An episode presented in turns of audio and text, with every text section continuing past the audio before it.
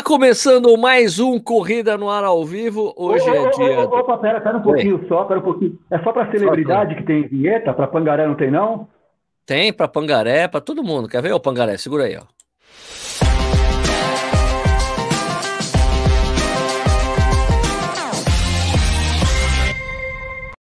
Agora sim, está começando mais um Corrida no Ar ao Vivo. Hoje é dia 2 de setembro de 2020. Esse programa a gente faz ao vivo todas as quartas-feiras, às 8 e meia da noite. E também fica disponível no podcast do Corrida no Ar. Se você não escuta o nosso podcast, vai lá, você encontra no Spotify, encontra um monte de lugar. É procurar lá, Corrida no Ar, você vai achar esse podcast. Eu coloco Corrida no Ar ao vivo, a resenha de de domingo, que a gente faz também, e também o Corrida no Ar News, vai tudo lá para o podcast Corrida no Ar, você pode escutar a hora que você quiser, você pode ver a gente a hora que você quiser também aqui pelo YouTube. Beleza? Então hoje eu vou trocar uma ideia com o Ale Neves. O Ale Neves é um cara que eu conheço desde que a gente era adolescente, moleque, andava, eu andava de skate, né? Mas a gente contava nas festinhas do bairro ali, Vila Hamburguesa, Vila Leopoldina. Quando a Vila Leopoldina não era chique, né? Isso é muito importante dizer. Quando a Vila Leopoldina era Vila Léo, a gente chamava de Vila Léo. Eu morava ali no Alto da Lapa, depois fui morar na Vila Hamburguesa ali. Pô, a gente depois acabou se foi estudar no mesmo colégio. Depois nos encontramos, voltamos a nos encontrar nas, nas corridas já faz um tempão, né, Ale? Tudo bem? Boa noite, cara.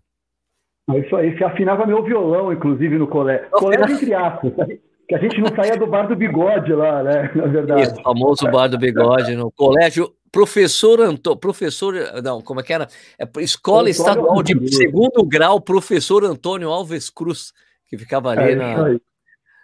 Ali na. Pô, nossa, me deu branco. Heitor não, Penteado, não, Heitor Penteado. Heitor Penteado ali. Pois é. Exatamente. Serra Corá, depois Heitor Penteado. Né? Pegava um é busão. É isso aí. É isso. E Ale, tudo bem com você, cara? Como é que você tá? Beleza, Sérgio, tudo jóia, cara. Obrigado pelo convite aí. Parece que o, o Bekele não pôde comparecer hoje aí, né, cara? Aí tem que chamar ele, a, é, ele cancelou em cima da hora, cancelou em cima da hora isso daí. Porque o inglês estava muito bom. Não, o inglês está bom, mas é que quando é ao vivo, com alguém falando inglês, eu tenho que gravar, depois tenho que colocar legendar, ficar traduzindo na hora, dá um trabalho. Falei, o Bekele, depois a gente você participa, tá? Não dá, dessa vez não. bom, então é o seguinte, como diz a tradição do programa, né? Vocês têm que falar aí da onde vocês estão nos vendo, nos escutando, é, para a gente ficar falando, ver aonde esse, o, o canal alcança. É, enquanto isso, a gente vai falar a cerveja que a gente está bebendo. Eu estou bebendo a cerveja do pessoal que tem mandado breja para a gente já há um tempo aqui. Já, aliás, essa é a última, porque a cerveja é muito boa. Deixa eu me deixar aqui em foco aqui para falar sobre isso, para tchan. Daí eu não tiro a leira, ele só fica pequenininho ali, ó. Essa aqui é Alma Cevada, da Bruder, Bruder Cervejaria lá, que é de Minas Gerais. Mandaram cerveja muito boa. Essa daqui, cara, é legal porque ela é, é zero carbo. Não tem carboidrato essa cerveja. Então, não engorda, né? É bom, é legal. Eu gosto muito, essa cerveja é muito boa. O Nish também recebeu. E você, Ale, o que, que você está bebendo aí? Mostra pra gente. Então, Sérgio, na verdade, a cerveja que eu estou tomando é, é uma autossustentável, né? É uma cerveja que eu fiz aqui em casa. É autofazível? É, é, é uma, uma hidratação autossustentável aí que eu, que, eu, que eu produzo em casa aqui, né? É, mas aí, para não ficar tão, tão feio, eu já estou com uma segunda aqui para abrir. É uma, uma Long, tem tudo a ver aí com, com a minha primeira participação no programa, né, da Long, que é lá da, da do Rio do Rastro. É uma cerveja que tem uh, fung seco e cumaru. É Porra, mole? Cara, chique, hein? É, chique. Carvoeira. Carvoeira Wood Aged. Ô, Ale, é, mas a sua cerveja, a sua autofazível, é que categoria? Eu fiz uma IPA, eu só fiz, na verdade, três braçagens até hoje, né? Sempre na. IPA, tentando acertar. Legal. Bom, beleza. Então, enquanto. Ah, agora, deixa eu ver aqui de onde as pessoas estão assistindo a gente para trocar uma ideia e tal. Então, tem a, a, tá, e a Bruna Vera, assim, uma hora que eu, antes de começar, a Bruna Vera já estava aqui. Então, o Marcos Ostrovski, o nosso amigo polaco, diretamente de Curitiba. É, Osasco, Santo André, o Beto Rock and Roll Runners está aqui, Heavy Metal para você também, mano, Itaperuna, é, Bosque da Saúde, é, Rio de Janeiro, Jaguariúna, Vai Corinthians, pessoal, vai Corinthians. É o Vinícius Stuck, nosso brother, Vinícius Stuck, Stuquinha. Aliás, peraí, ô, Stuck, você não quer entrar hoje, já que eu tô sem o Nishi? O Nishi tá de férias? Eu vou te mandar o link aí, Stuque, se você quiser entrar para trocar ideia comigo e com a Lê aqui, porque é tudo corintiano, né? Só, só convido o corintiano para vir para a banca. Né? Vou mandar para o Stuque aqui, peraí. Ih, peraí. Peraí, peraí, peraí. Ô, Stuque, peraí que eu vou te mandar aqui. Peraí, eu tinha mandado pro Nick no niche, deixa eu só copiar e colar. Se quiser entrar aí, Stuquinha, tá à vontade, tá? Stuque.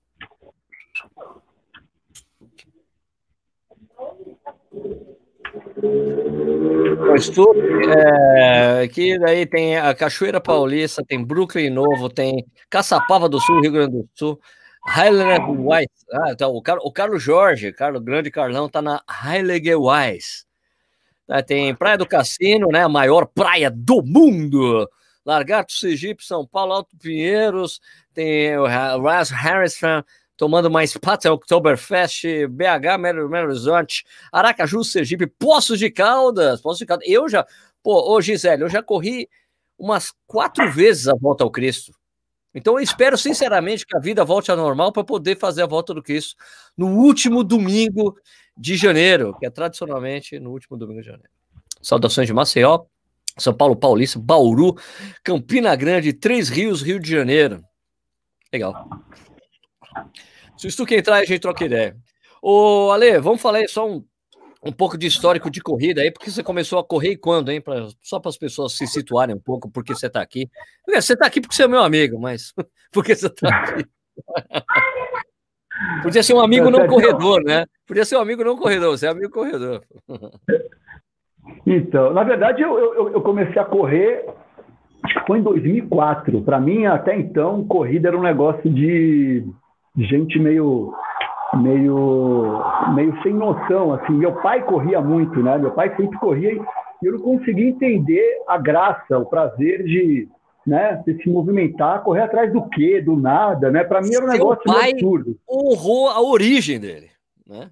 Cara, todo português, muito, todo português que se preza corre. Cara, meu pai, meu pai corria muito, muito, muito até o finalzinho. Meu pai faleceu há um ano e meio, né? E até, assim, ele muito doente, eu tinha que levar ele na academia, porque ele fazia o correto, que eu não faço.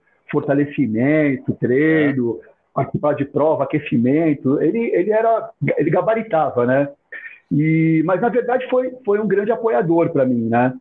Ele realmente me apoiou muito na, na, no início, mas eu comecei por conta de uma prova da Nike em 2004, se não me engano, que tinha um show de um cara que é o Wilson Sideral, e eu, porra, curtia muito o som dele, só que eu, o cara não vinha para São Paulo de jeito nenhum. E a Nike fechou um, um evento, que era uma corrida de 10K. É, ela, durante três meses. Era aquela, era colocou... aquela Human Race, era aquela Human Race, não é? Não? Era da camisa é, vermelha não, ou da azul?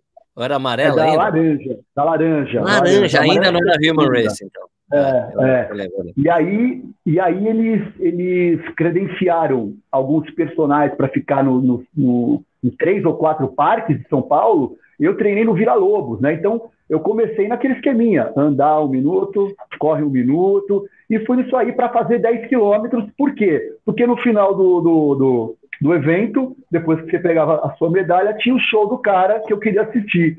E aí a única, a única forma de entrar dentro do jockey era correndo. E aí fui correr uma ressaca tremenda, porque teve um boteco boêmio um dia antes, enfim. É, foi, foi trágico, mas foi experiência que para mim, puta, marcou muito, né? Eu não lembro a prova que eu corri, talvez um ano atrás, mas essa primeira aí é inesquecível, né? Show. Oi, Stuque. Boa noite, Stuque, tudo bem? Fala, Sérgio, tudo bem? Beleza, deita o celular aí, Stuque, deita. Deita o celular, deixa ele deitado. Aí. Beleza. Bom, Stuque, você vai ser o papel do nicho aqui. Você pode fazer as perguntas pro, pro Ale também, você que está conhecendo ele agora. bom, bom, Ale, mas aí, é, pô, a gente, a gente só foi se, a gente se encontrou por acaso numa prova, não foi isso? Não, na verdade. Não, a gente já estava trocando não, ideia porque a gente se corria. Eu não, não lembro. Na verdade, você, você fazia o podcast da, da Contra-Relógio na época.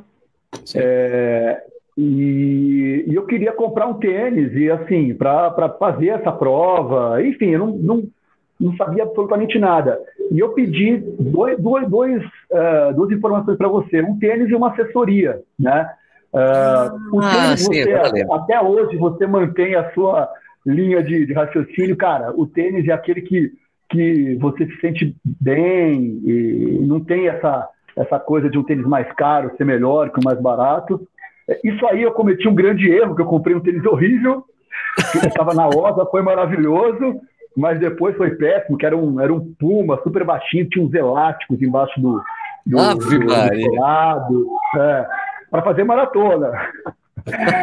e, e, e, a, e a outra foi da assessoria, né? Entre as assessorias que você comentou comigo, é, eu, eu tive, tive um, um- fiz uma pesquisa, né? E achei o Adriano Bastos, que, puta, para mim foi um cara sensacional, um cara que me ajudou, inclusive no, no perrengue, desempregado. Ale, você não vai sair daqui. É um cara que realmente eu tenho uma, uma gratidão super é, muito grande, assim, né? Além de admiração.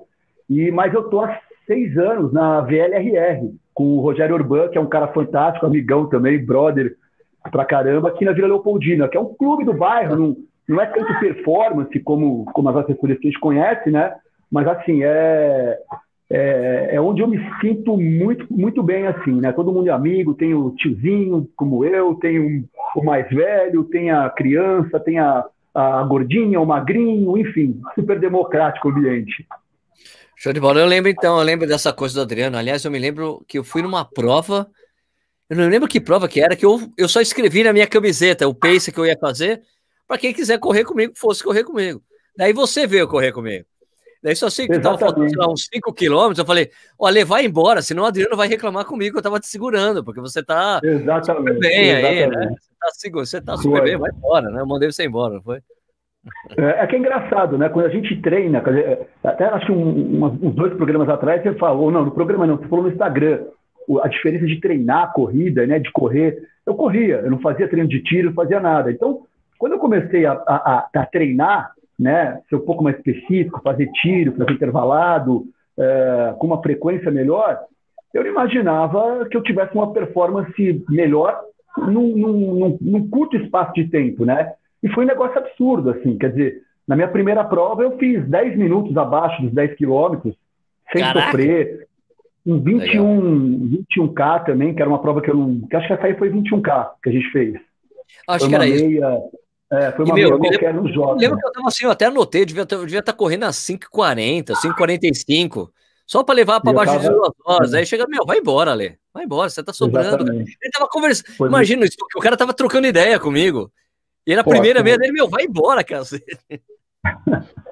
Você, você, você começa a achar que você tá atrapalhando o cara, né, velho? Você é o Peter, mas você. Pô, cara, sai daqui, velho, eu tô te atrapalhando, pô. Mas É, o o Adriano vai bom, reclamar comigo. bom. O Adriano vai reclamar comigo. Na verdade, porque a gente tava meio, meio que botando em, em dia as conversas, né, Ale, naquele dia, né? Fazia um tempão que a gente não trocava ideia, que a gente não conversava. Pa- Passou muito rápido essa. A gente fez para 1h10 mais ou menos essa meia aí, né, Zé? É! Fácil! A primeira A metade, você primeira metade. Mas agora me explica só uma coisa. Você tava louco para ir no show do Wilson Simonal e você ainda tem coragem de estar com a camisa Não. do Iron Maiden? Explica para mim. O, o Wilson Sideral, cara. O Wilson Sideral. Mas o cara é rock and roll, cara. É um mineiro, meu. O cara, o cara e, e tinha uma banda super bacana assim. Depois o cara veio aqui pro Blém Blém, no extinto Blém Blém e tal. Eu consegui acompanhar o show. Mas valeu, pô. O cara, o cara que me incentivou a começar a correr, meu pai e o Wilson Sideral. legal, legal. O Ale, como é que você tá fazendo? Aliás, é legal a gente ter essa conversa aqui com, com o Stuck aí. Como é que você tá fazendo o início, você voltando a treinar, hein, cara? Como é que tá? Você tá, já voltou a correr na rua, tá correndo de máscara, sem máscara? Porque o bairro que você mora, puta, eu conheço, de olho fechado, andava muito de skate nessa região aí. Então eu sei que é super tranquilo correr no bairro, né? Você não precisa ir para outros lugares, né? Aliás, eu falei com um amigo uma vez, é, um cara que, que é sócio do Clube Pinheiros. Ele, não, porque, puxa, eu não sei, blá, blá, blá. daí eu vi você falando, Sérgio, de correr na rua, e eu fui correr no meu bairro. Eu moro na Vila Leopoldina. Eu falei, porra, cara, como é que você não conhecia o seu bairro? É maravilhoso correr aí.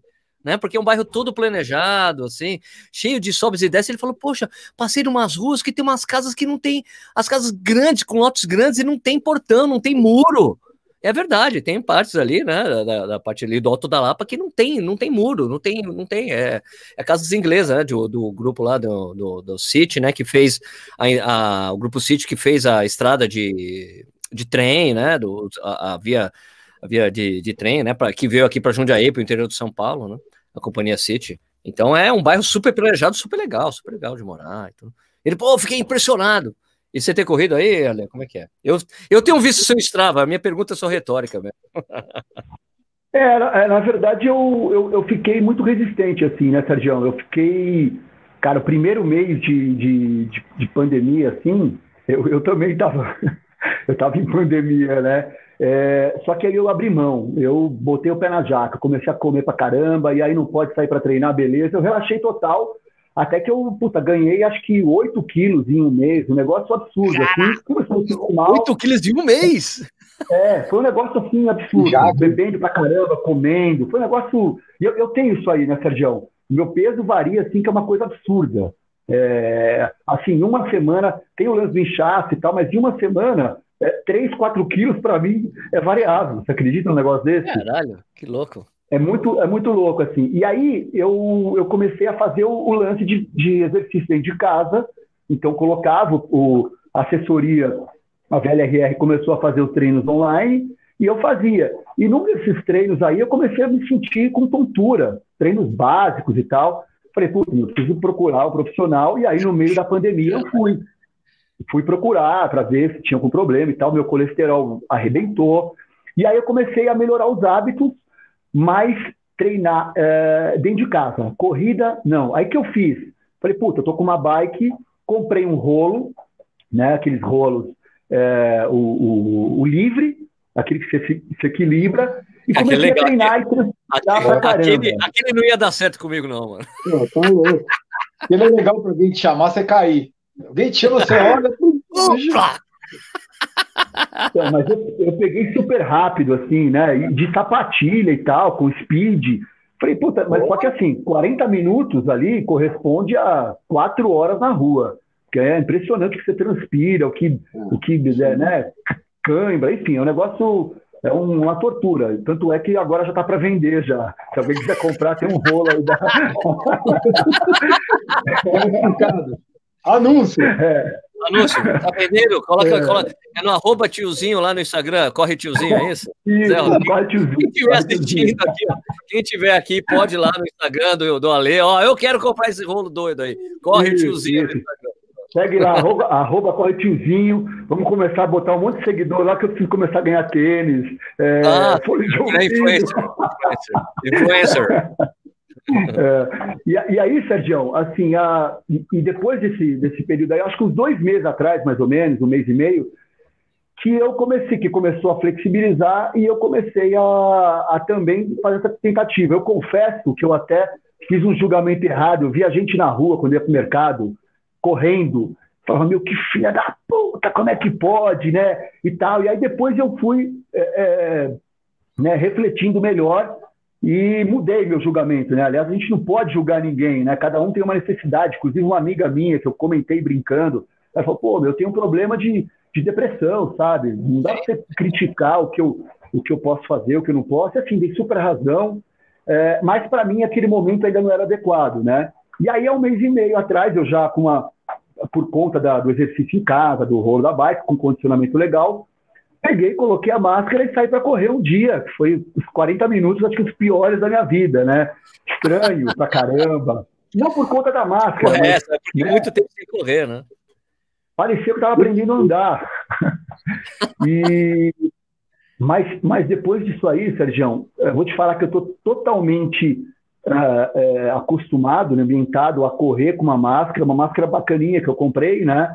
Uh, obviamente que nos treinos de tiro no final ali você está esgotado, mas eu, eu sei que muita gente usa uma, uma, aquele negocinho de pescoço que vem para cá e tal. Eu consegui fazer longo, por exemplo, para mim, que é um ritmo confortável, não me atrapalha em nada a máscara. Uh, e eu, eu, comecei a fazer isso. E, puta, me adaptei. E até acho que depois da pandemia, a hora que liberar as corridas, talvez o meu, o meu fôlego na hora de arrancar, ele vai melhorar. Essa é minha, a minha expectativa aí, né? Qual que é a máscara que você está usando, Ale? Eu estou usando aquela da Fiber, né? Eu comprei lá na, na, na Velocitar. Comprei lá com, com, com o Fábio e com o Carneiro lá.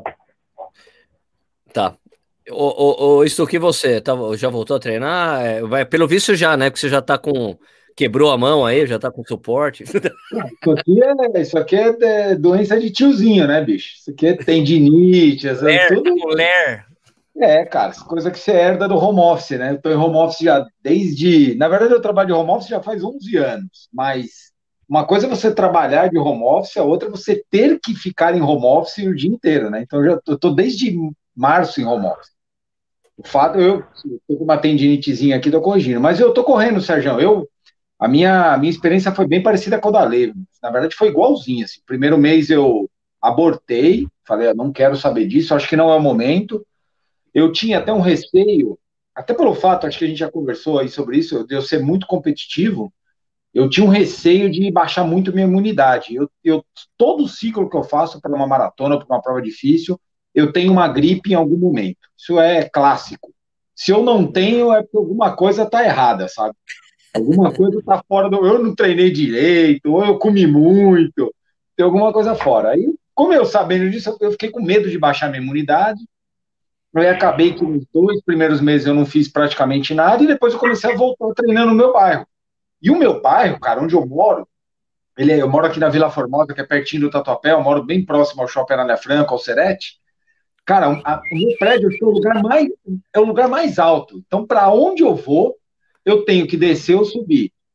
E o pior, quando eu faço o meu longo, os últimos 3, 4 quilômetros são sempre de subida o final. Você tá voltando para casa, né? Eu tô voltando para casa, cara. Então é um terror. Mas eu me adaptei muito bem com a máscara, eu também não tenho problema com a máscara. Eu, eu tô correndo com isso aqui, ó. Ah, máscara descartável. Máscara descartável. É, eu, eu, eu, tinha umas máscaras que eu tava correndo laváveis aqui de algodão. Mas aí, cara, eu achei um amigo meu que fabricava essas máscaras, como eu trabalho num setor que é parecido com esse, né, que envolve um pouco do segmento, o cara fabricava essas máscaras, eu acabei comprando, um pacotinho com 100 máscaras descartável, eu vou para a rua quatro vezes por semana, vai durar quatro meses. E não é tão caro assim. É caro, mas não é algo absurdo, né? Um gel custa seis contos, sete contos, velho. Uma máscara custa dois, custa 1,80, não é um negócio muito absurdo, né? Então eu me adaptei super bem com a máscara, eu não tenho nenhum receio. Você falar igual, não é. Se eu tivesse treinando na porrada para fazer tempo, ia ser diferente mas para o nível que eu tô e que eu acho que a maioria das pessoas está hoje, dá para treinar. Não é agradável, não é gostoso, mas também não é o fim do mundo, né, cara? Tem gente que faz um carnaval que, ah, eu não consigo, eu não aguento. Cara, é ruim, mas vai dar, dá para ir. Dá para ir. Tenho me adaptado bem a ela. Olha, eu acho correr de máscara uma merda. É, é, uma merda.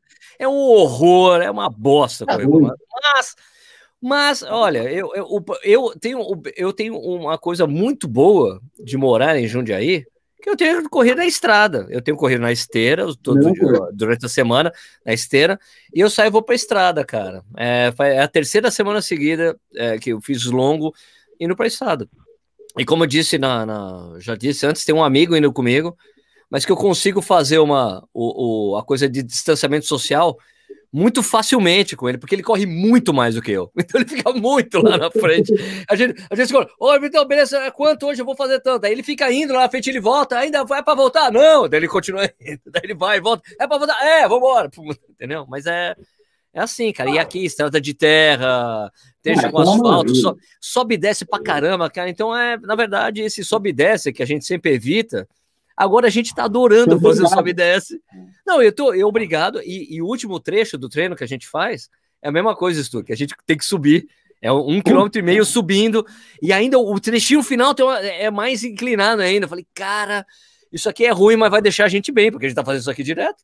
E, é, é uma. E eu tava conversando com a Cerola, cara, que a gente tinha esquecido de como era legal fazer esses percursos que a gente tá fazendo, que em geral o pessoal faz de bike aqui em Jundiaí.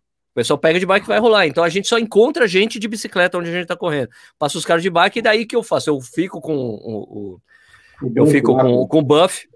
O buff, se vai passar alguém, eu subo a máscara, mas daí eu, a maioria do tempo eu, corri, eu consigo correr sem. Tá porque é uma estrada, tudo estrada vicinal, né? Ou é, é, é, estrada grande indo pelo acostamento, então é muito tranquilo, então não tem problema mesmo, né? É, mas, mas assim, o primeiro dia que eu fui, correram um treino de 15 quilômetros, eu fui, fui 8 quilômetros e ia voltar mais 8, certo? Na volta, de, e eu tava com a máscara, só que eu tava com um negocinho de, de água, e eu não tava acostumado a mexer com aquele negócio, eu parei, tirei a máscara no meio do treino, cara, não, depois, quando você, se você tira no meio do no treino, meio. você não quer colocar mais, você não quer colocar mais. É, um, é uma coisa que você não pode fazer. Eu é. tirei e falei, não, fiz assim, meu, meu eu fiz. ah, não, põe isso aqui embaixo, eu subo a hora que eu passar para alguém, foda-se, não dá. Então, não cometa esse erro. Fala aí. Eu quero fazer uma pergunta para vocês e para todo mundo aí. Ah, é, é, vocês estão tomando muito cata de cachorro na rua?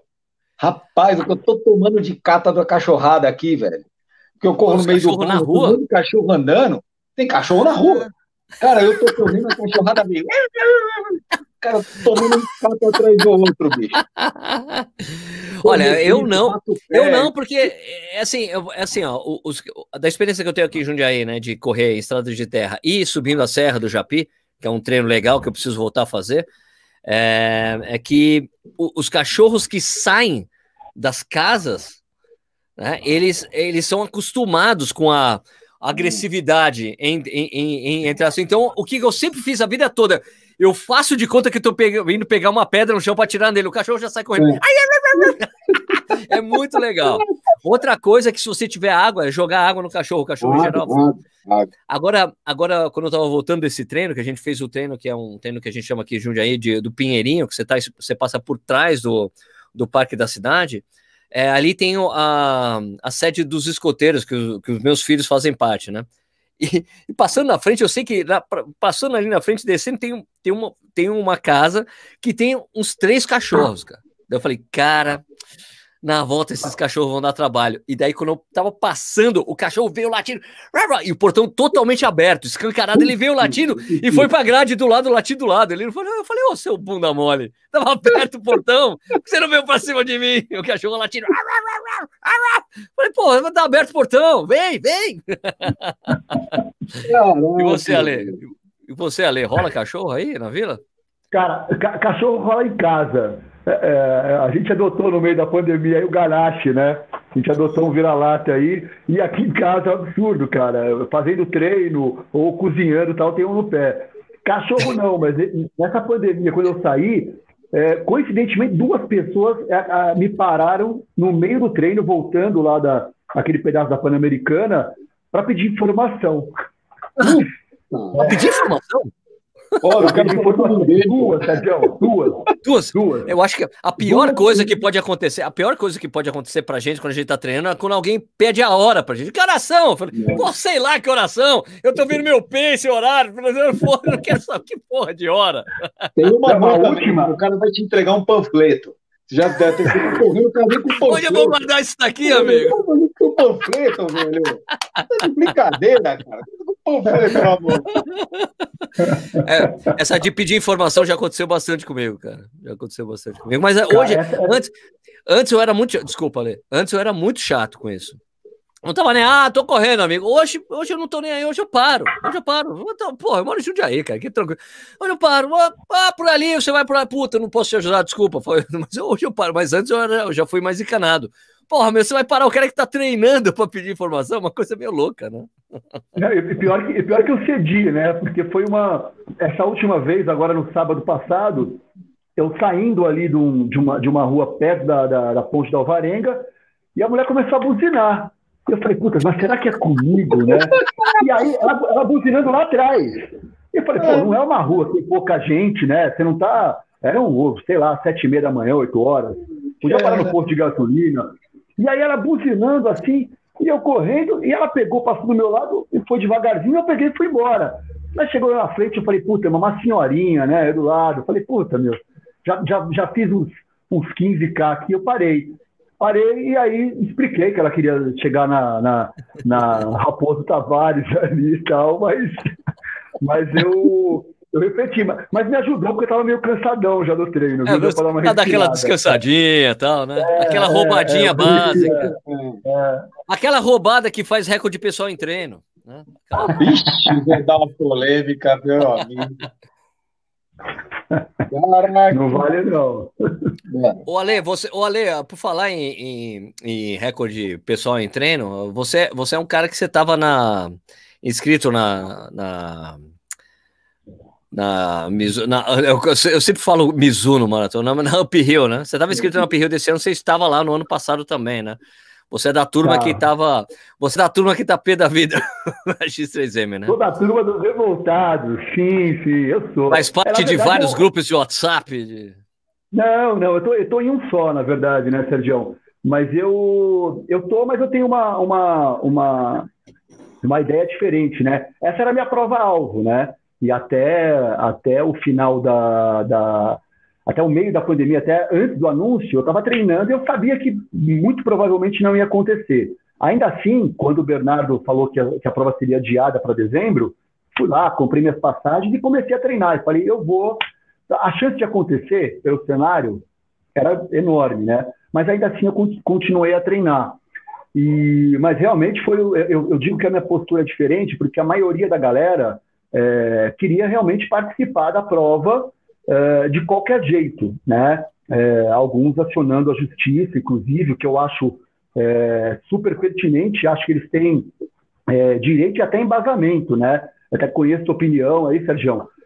Eu, tenho, eu tenho a minha também, eu acho que, que houve realmente um, um, um erro gigantesco e que é, a organizadora vai pagar um pouco mais na frente por isso, né? Mas, para mim, sou muito antipática essa decisão, é, para não dizer outra coisa, e eu não tenho o mínimo prazer de fazer novamente uphill. Para mim, uphill realmente é. Mas eu já tive a oportunidade de subir a serra. Aquilo ali é fantástico.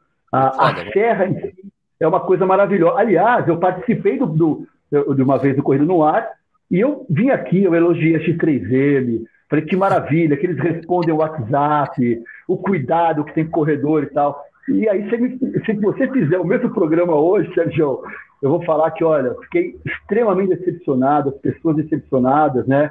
Eu acho que é, você se apegar em uma medida provisória é, de forma parcial, eu acho que não foi, não foi justo, não foi honesto com os corredores, né? Todo mundo tinha um sonho, esses caras têm um sonho estão brigando na justiça para conseguir isso aí. Eu realmente não tenho. Se o Bernardo chegar a ler, vai lá, te dou mil reais para você subir a serra. Eu não quero que eu vou me sentir, sabe, um bico em festa? Aquele cara que, reclamou e eu critiquei. Porque para mim eu não tenho mais tesão. Agora, Corre Brasil, tamo junto. Se Deus quiser. É, eu acho, eu, eu acho, eu acho que se eu tivesse na mesma posição que você, eu acho que eu agiria da mesma maneira. Falei, puta, eu nem quero mais, não quero, entendeu? Eu não, eu, eu não, eu não brigaria na justiça para correr a prova, entendeu? Hum. Ah, tá bom, é assim, então não vai. Eu, eu faria isso, eu provavelmente faria a mesma coisa. Eu entendo, eu entendo o lado deles, mas entendo totalmente do corredor, cara, porque realmente estava todo mundo na expectativa, né, que a prova fosse adiada e adiasse tudo, como todo mundo tem feito, né? De dar essa opção, olha, adia ou devolvo o dinheiro, ou te dou crédito, ou você transfere, tipo, dar qualquer tudo, assim, tudo, tudo que é necessário para que o corredor se sinta mais à vontade pela decisão, porque, aliás, é o cliente, né? Né? Se você é organizador, é, quer ser o cliente, né? E, e, e, tem aquela questão também, né, Sérgio? Assim, é, eu, eu não entrei na justiça, mas eu fui no PROCON. Eu entendo que não dá para usar a medida provisória. É, Agora é lei, né? Que... Agora é lei. Agora é, foi É lei, exatamente. É, é, esse mês, é, mês passado, final do mês passado, virou lei. Né? Mas a medida provisória, ela, ela, ela garante direitos do corredor e também ela zela um pouco pela, pela organização, né? Eu acho que ela tem que encontrar um equilíbrio. E esse equilíbrio não aconteceu, né? Quer dizer, o fato de, do Bernardo falar e a X3 se posicionar que vai reembolsar e tal, em 120, né, em, em é, 12 meses, até 12 meses após decretado o final da pandemia, não faz muito sentido, né? Eu acho que nesse ponto, o artigo 2 da MP, que fala é, o seguinte, olha, é, a organização não é obrigada a devolver o dinheiro desde que ela ofereça é, o produto, o adiamento do produto, né? E aí o que foi feito? Eles fizeram o contrário, né? Vai ter uma prova lá, que tudo bem, é a, a versão 2021, e nós vamos devolver o dinheiro. Então nós estamos seguindo a MP. Não, eu entendo que o reembolso é imediato. Você tem uma prova, você tinha a opção de oferecer para o corredor é, a, a, o, o, adiamento da prova em 2021, a opção para ele correr nos anos seguintes, e você não deu. Então você não pode usar o reembolso em 112 meses após o final da pandemia. Então, a minha briga de honra, é, né, graças a Deus, eu não sou rico e tal, mas eu, eu para mim não é uma, uma, uma grana assim que vai mudar minha vida, mas assim, eu sou chato, cara, e, e, e eu vou lutar pelos direitos mesmo, que eu, que eu entendo como, como razoável, né? Óbvio, respeitando, eu acho que é, é, a forma como as pessoas, algumas pessoas se expressam, né?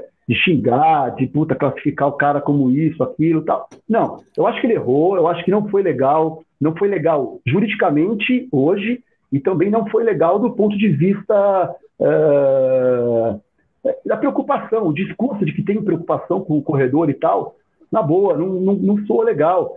Mas aí é numa oportunidade dessa aí que, que aparece a, a Corre Brasil com uma, uma prova que assim promete superar, assim como o Bernardo pediu um voto de, de, de, de confiança para a gente da prova é, do ano passado, daquele trágico fato lá na, na, na guarda-volumes, a galera com hipotermia. Ele pediu, a gente deu. Eu não ia correr mais a prova, eu corri 2018, corri 2019 e queria correr 2020 porque ia com alguns amigos, né? Tá. Então, tá. eu dei esse voto de confiança. E assim, para mim, só deu uma caída. E qualquer erro que acontecer agora em 2021, para mim, vai ser potencializado aí a, a mil. Ah, sem dúvida, né? Eles botaram, tipo, é. Ele, o, que, o que eu acho assim, é que ele escolheu o caminho mais espinhoso possível para a empresa, né? É um caminho bem difícil. Que ele vai sair do outro lado, sai, mas não sei com quantos arranhões, é. né? Porque tem um preço que você paga, mas de qualquer forma, o que a gente até conversou sobre isso, né? mesmo com muito, muita gente protestando, puta da vida, que com razão tal, a gente sabe que quando abrir as inscrições para o sorteio do ano que vem vai esgotar. A gente sabe porque tem esse desejo enorme e as pessoas estão enxergando os que estão reclamando como, beleza, menos um para eu conseguir minha vaga no ano que vem. Né? E tem essa coisa que é bem típica do brasileiro mesmo. Ah, tudo bem, vamos lá, vai acontecer, eu vou. Eu, Mas é... diga aí, diga aí. A gente, como corredor, a gente, a gente como corredor em geral, a gente exige muito pouco, sabe? Eu acho que a gente olha muito pouco para algumas Na verdade, a gente dá muito valor para algumas coisas que elas são supérfluas ao mundo da corrida e a gente exige muito pouco de outras. Isso que você falou é, é um fato. A gente, a gente, as pessoas vão se inscrever na prova se o cara, se o cara montar a prova em, nos próximos anos com a mesma cabeça que você falou. É, e a gente é incapaz, por exemplo, de, de selecionar o organizador por um cara que entrega uma prova com a metragem certa. Verdade. A gente, a gente aqui olha se a feirinha é legal, se a medalha é bacana, se a camiseta é X ou Y, mas a gente não quer uma prova de 10 quilômetros com aferida, com, com, com, com assinatura da, da federação, né, da, da, da Federação Paulista ou da, da, do Conselho, a gente não quer isso. A gente parece que quer uma prova com 9.800 para fazer RP e falar que bateu RP e a prova estava escrita como 10 quilômetros.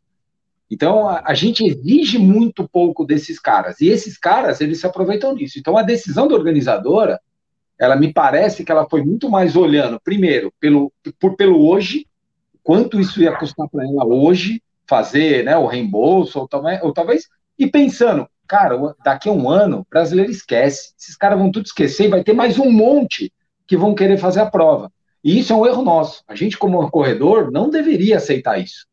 A gente deveria brigar contra isso. Olha, eu acho que a gente tem, tem, tem, um, tem um, passado, tem um passado nisso, oh, Stuque. Tem um passado, por exemplo, a ESCOM foi uma prova que foi endemonizada por Sem vários anos.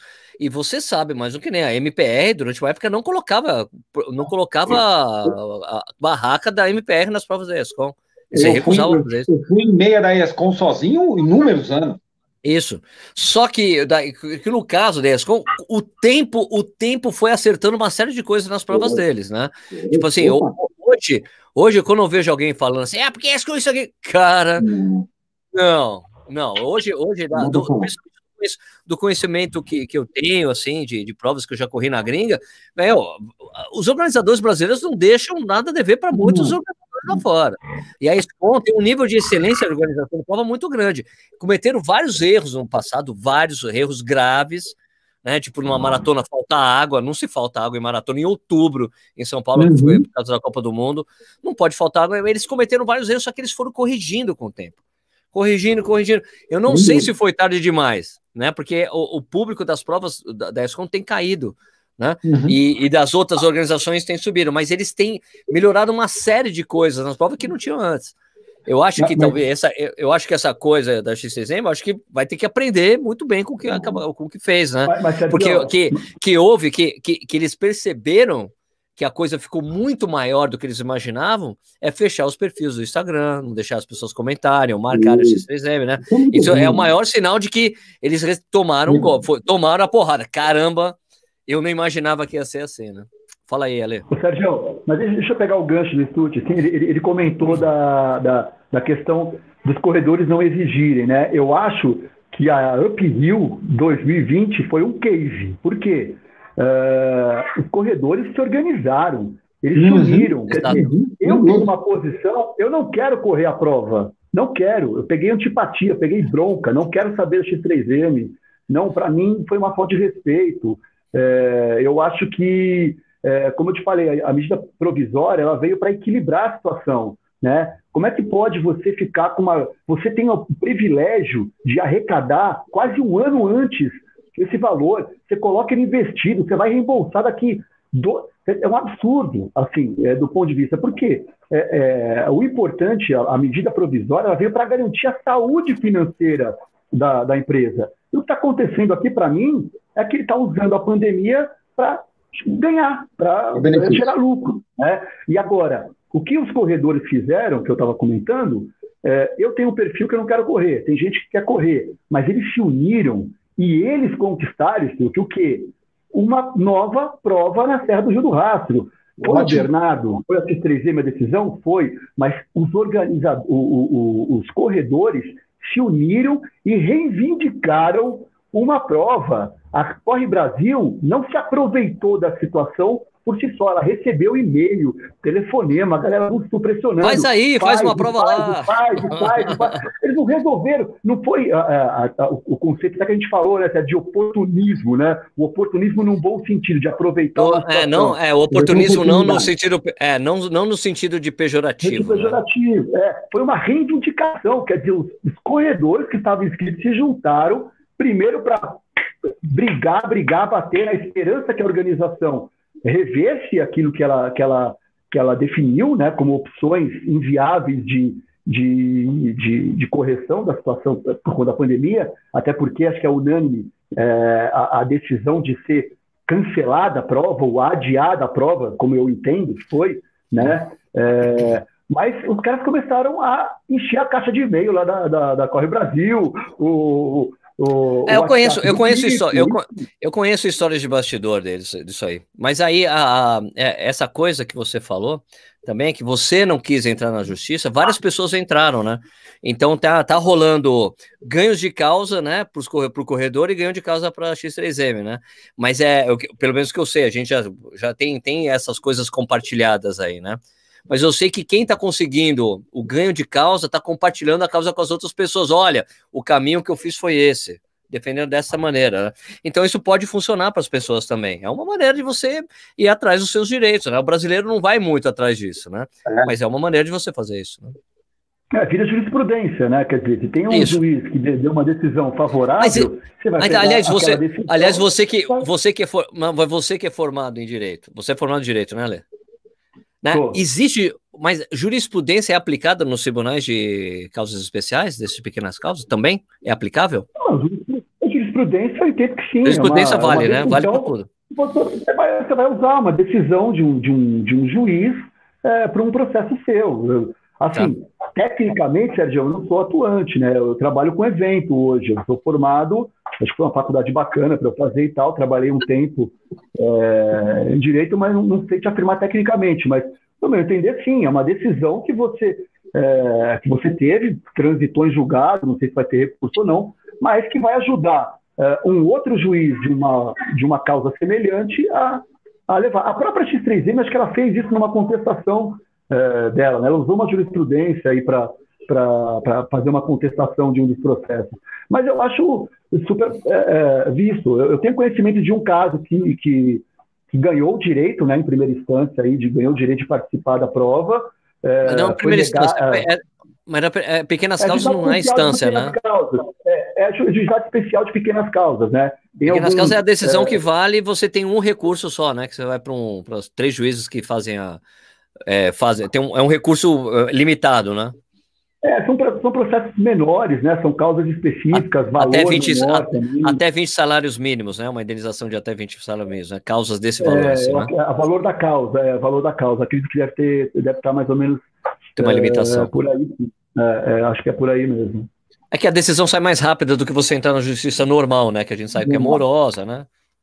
É, mas de qualquer forma você pode entrar na justiça comum pedindo tutela antecipada, né? Que ou seja, a decisão, né? Você tem um risco iminente é, de alguém perder a oportunidade de participar da prova, por exemplo, 2021, se ele abrir as inscrições para 2021 e todo mundo chegar e lotar, acabou, são mil pessoas que vão correr a maratona, fechou, você tem o risco iminente de, de, de participar. De então, juiz entendi, entendi. Eu vou estudar ah. antes, porque se eu julgar depois, você corre o risco de, mesmo a minha decisão sendo favorável, você não vai conseguir correr. Então é mais ou menos por tá, aí. Tá bom, entendi, entendi. Me desculpa os advogados de plantão aí, eu não sou, não. Eu sou formado, mas eu posso estar, estar fazendo alguma. Niche, pelo amor de Deus aí. eu, sou. Eu sou o niche hoje. É o niche hoje. Então, momento futebol. Fim de jogo. Goiás 1, Corinthians 2. Três pontos na tabela.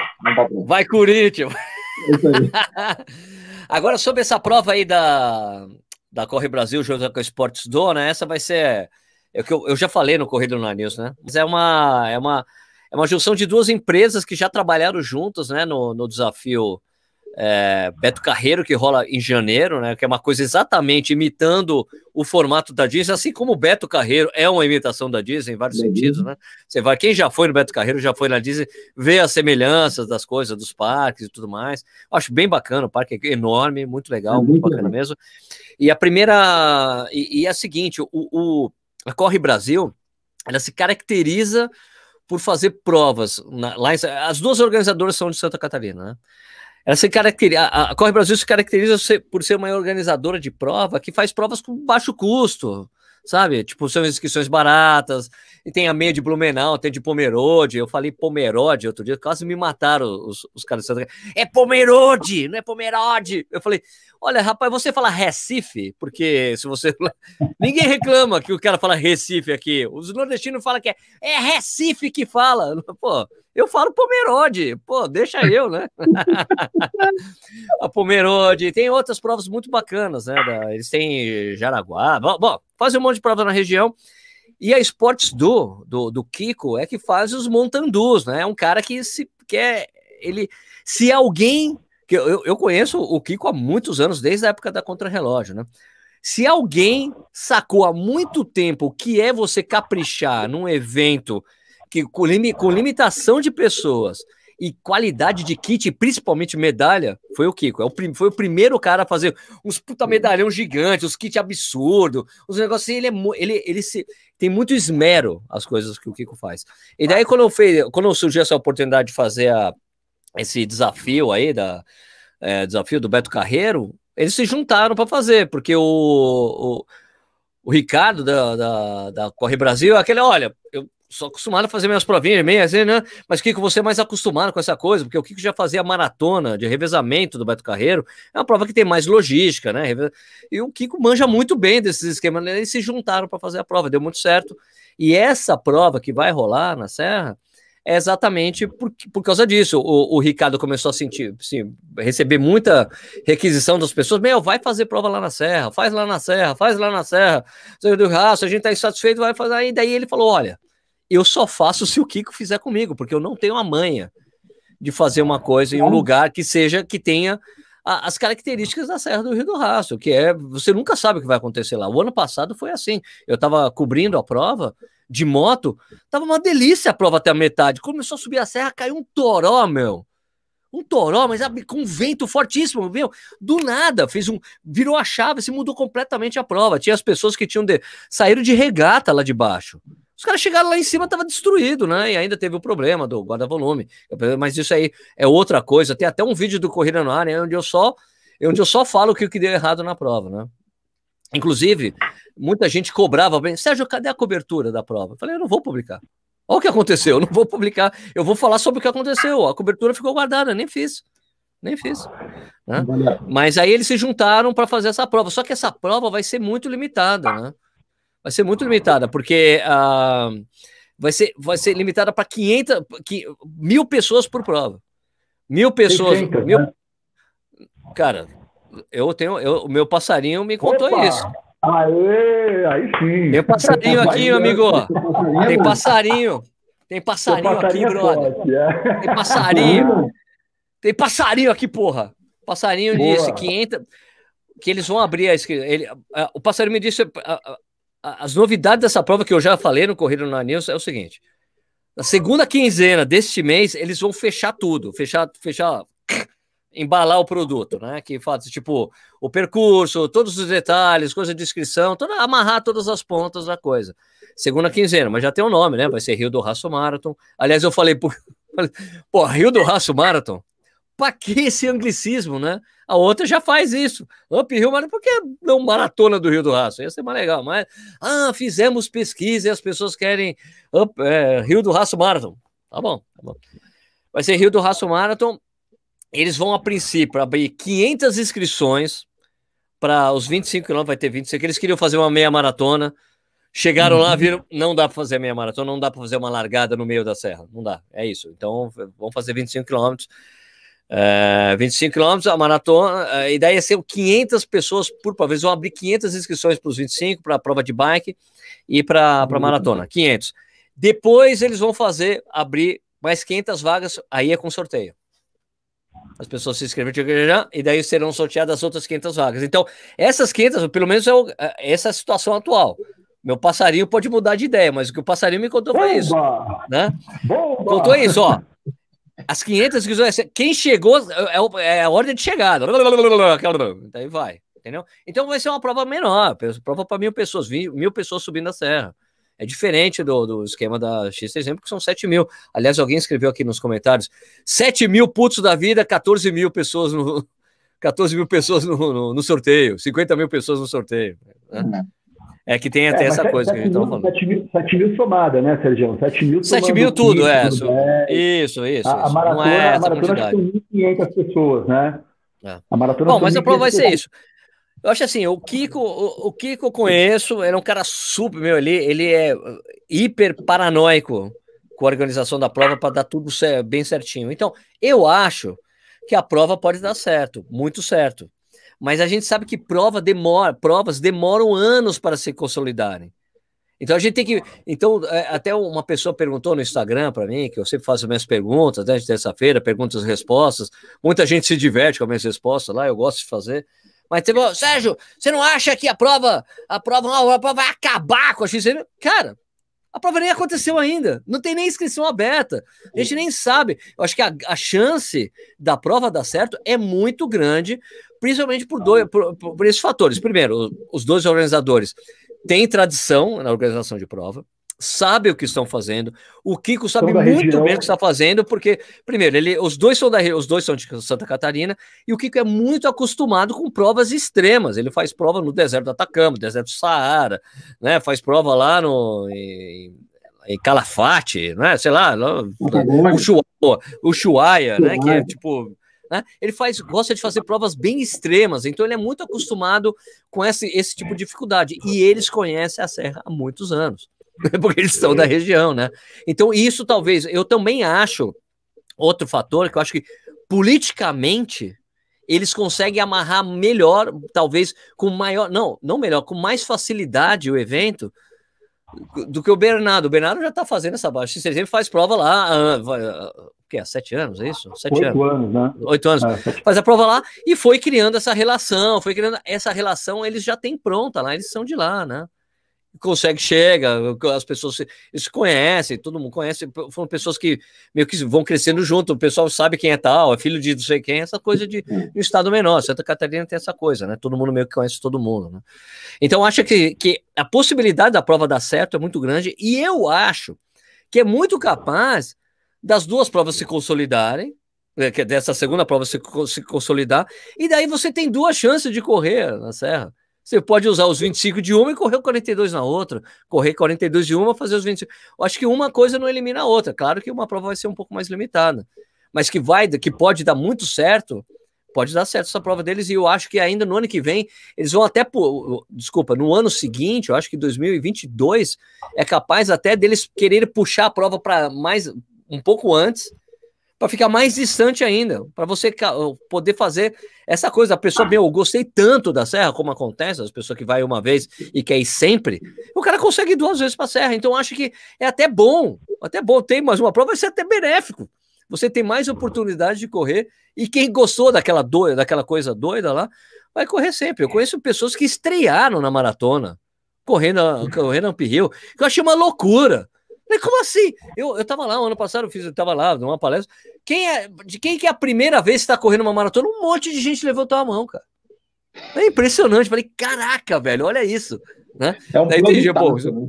o cara tá com futuro, né? Porque ele, a pessoa vai fazer uma coisa que é rara na, na carreira de maratonistas amadores. É que você bateu o seu recorde na segunda maratona. Porque você vai para uma maratona plana, é muito mais fácil do que correr a Hill, né? Uhum. Essa prova é um produtaço, né, Sérgio? Se a gente pensar do ponto de vista de desafio, de, de contexto, ela é um produtaço. O cara que souber ah, trabalhar lá bem, vai nadar de braçada, porque a prova, pô, o cenário, a serra, é, é, é, tudo é atrativo lá. Tirando a logística, né? Porque reclama, o pessoal reclama um pouco da logística, mas acho que a logística passa a, ter, passa a ser até um, um, um detalhe legal da prova, né? Que é o perrengue da logística, lógico, né? Com, com com o guarda-volume lá, com tudo bonitinho, né? Vamos, vamos contar os erros, mas a prova é um produtaço, puta produto. Não, mas, é, mas é aceitável. A logística realmente é complicada, assim, mas é, assim, se você ficar numa cidade, na cidade mais próxima, que é Criciúma, sei lá, você está a 40 minutos, talvez, da largada, né? No caso de Treviso, a prova da Corre Brasil vai ser numa outra cidade agora, que é Orleans, né? É, então, tem, tem, tem essa questão, que é uma cidade é, menor que Criciúma, obviamente. Mas acho que a logística não impacta. E realmente o cenário da prova. É, é assim, muito louco, o lugar é muito forte. quem descobriu, sem dúvida nenhuma, descobriu, entre aspas, né? A X3 Quem fez primeiro? Quem fez primeiro? Fez primeiro, assim, fez um marketing absurdo, que o cara que sobe lá é ninja e tal. Menos também, porque assim, é, eu sou pangaré e eu subi curtindo cada minuto, não é esse sofrimento, esse negócio absurdo que se cria, que você sai de lá um ninja e tal. Não é por aí, mas é deliciosa, a prova é maravilhosa, o cenário é lindo. Eu dei sorte de pegar um tempo agradável, né? É, por exemplo, o Sérgio falou lá do, da, da, do tempo que, que, virou no dia. No, uh, o Bernardo inventou aos 45 do segundo do ano passado de botar a entrega de kits no Mirante da Serra, lá em cima. Então, todo mundo que se programou para ficar lá embaixo, em Criciúma e tal, teve que subir a serra para pegar o kit. E a, e a, e a Uphill, eles têm esse, esse cuidado de, de coibir um terceiro de comercializar aquela inscrição, né? Então, é só você que tem que ir lá e retirar. Então, eu tive que ir lá subir a serra. O calor que estava no sábado era um negócio impressionante. Era Rio de Janeiro aquilo ali. Era um absurdo. No mesmo horário. Aí você vai no domingo, um dia depois, e você tem lá uma diferença de temperatura de, sei lá, Sérgio, o que? Uns 30 graus ali, pelo menos? Puta, mano. Foi animal. É foi. Animal. Aqui, deixa uma coisa aqui que o Bruno Luiz falou aqui, ó. Que a Corre Brasil tem lá seus méritos, mas entregam várias provas com distância errada aqui na região. Bruno, eu sei disso. Às vezes eles não pedem, não fazem aferição com o cara e tal, mas olha, o, o, o Kiko tá junto, velho. Esquece, isso não tem como com o Kiko dar errado isso aí. Eu tenho certeza. Esse negócio de aferição, Sérgio, é uma coisa que eu, eu particularmente, é a coisa que para mim mais me incomoda em prova. Puta merda, você fazer uma prova, você, entre aspas, fazer teu RP e depois a prova não tá aferida, cara, para mim é a coisa mais broxante que existe para um corredor.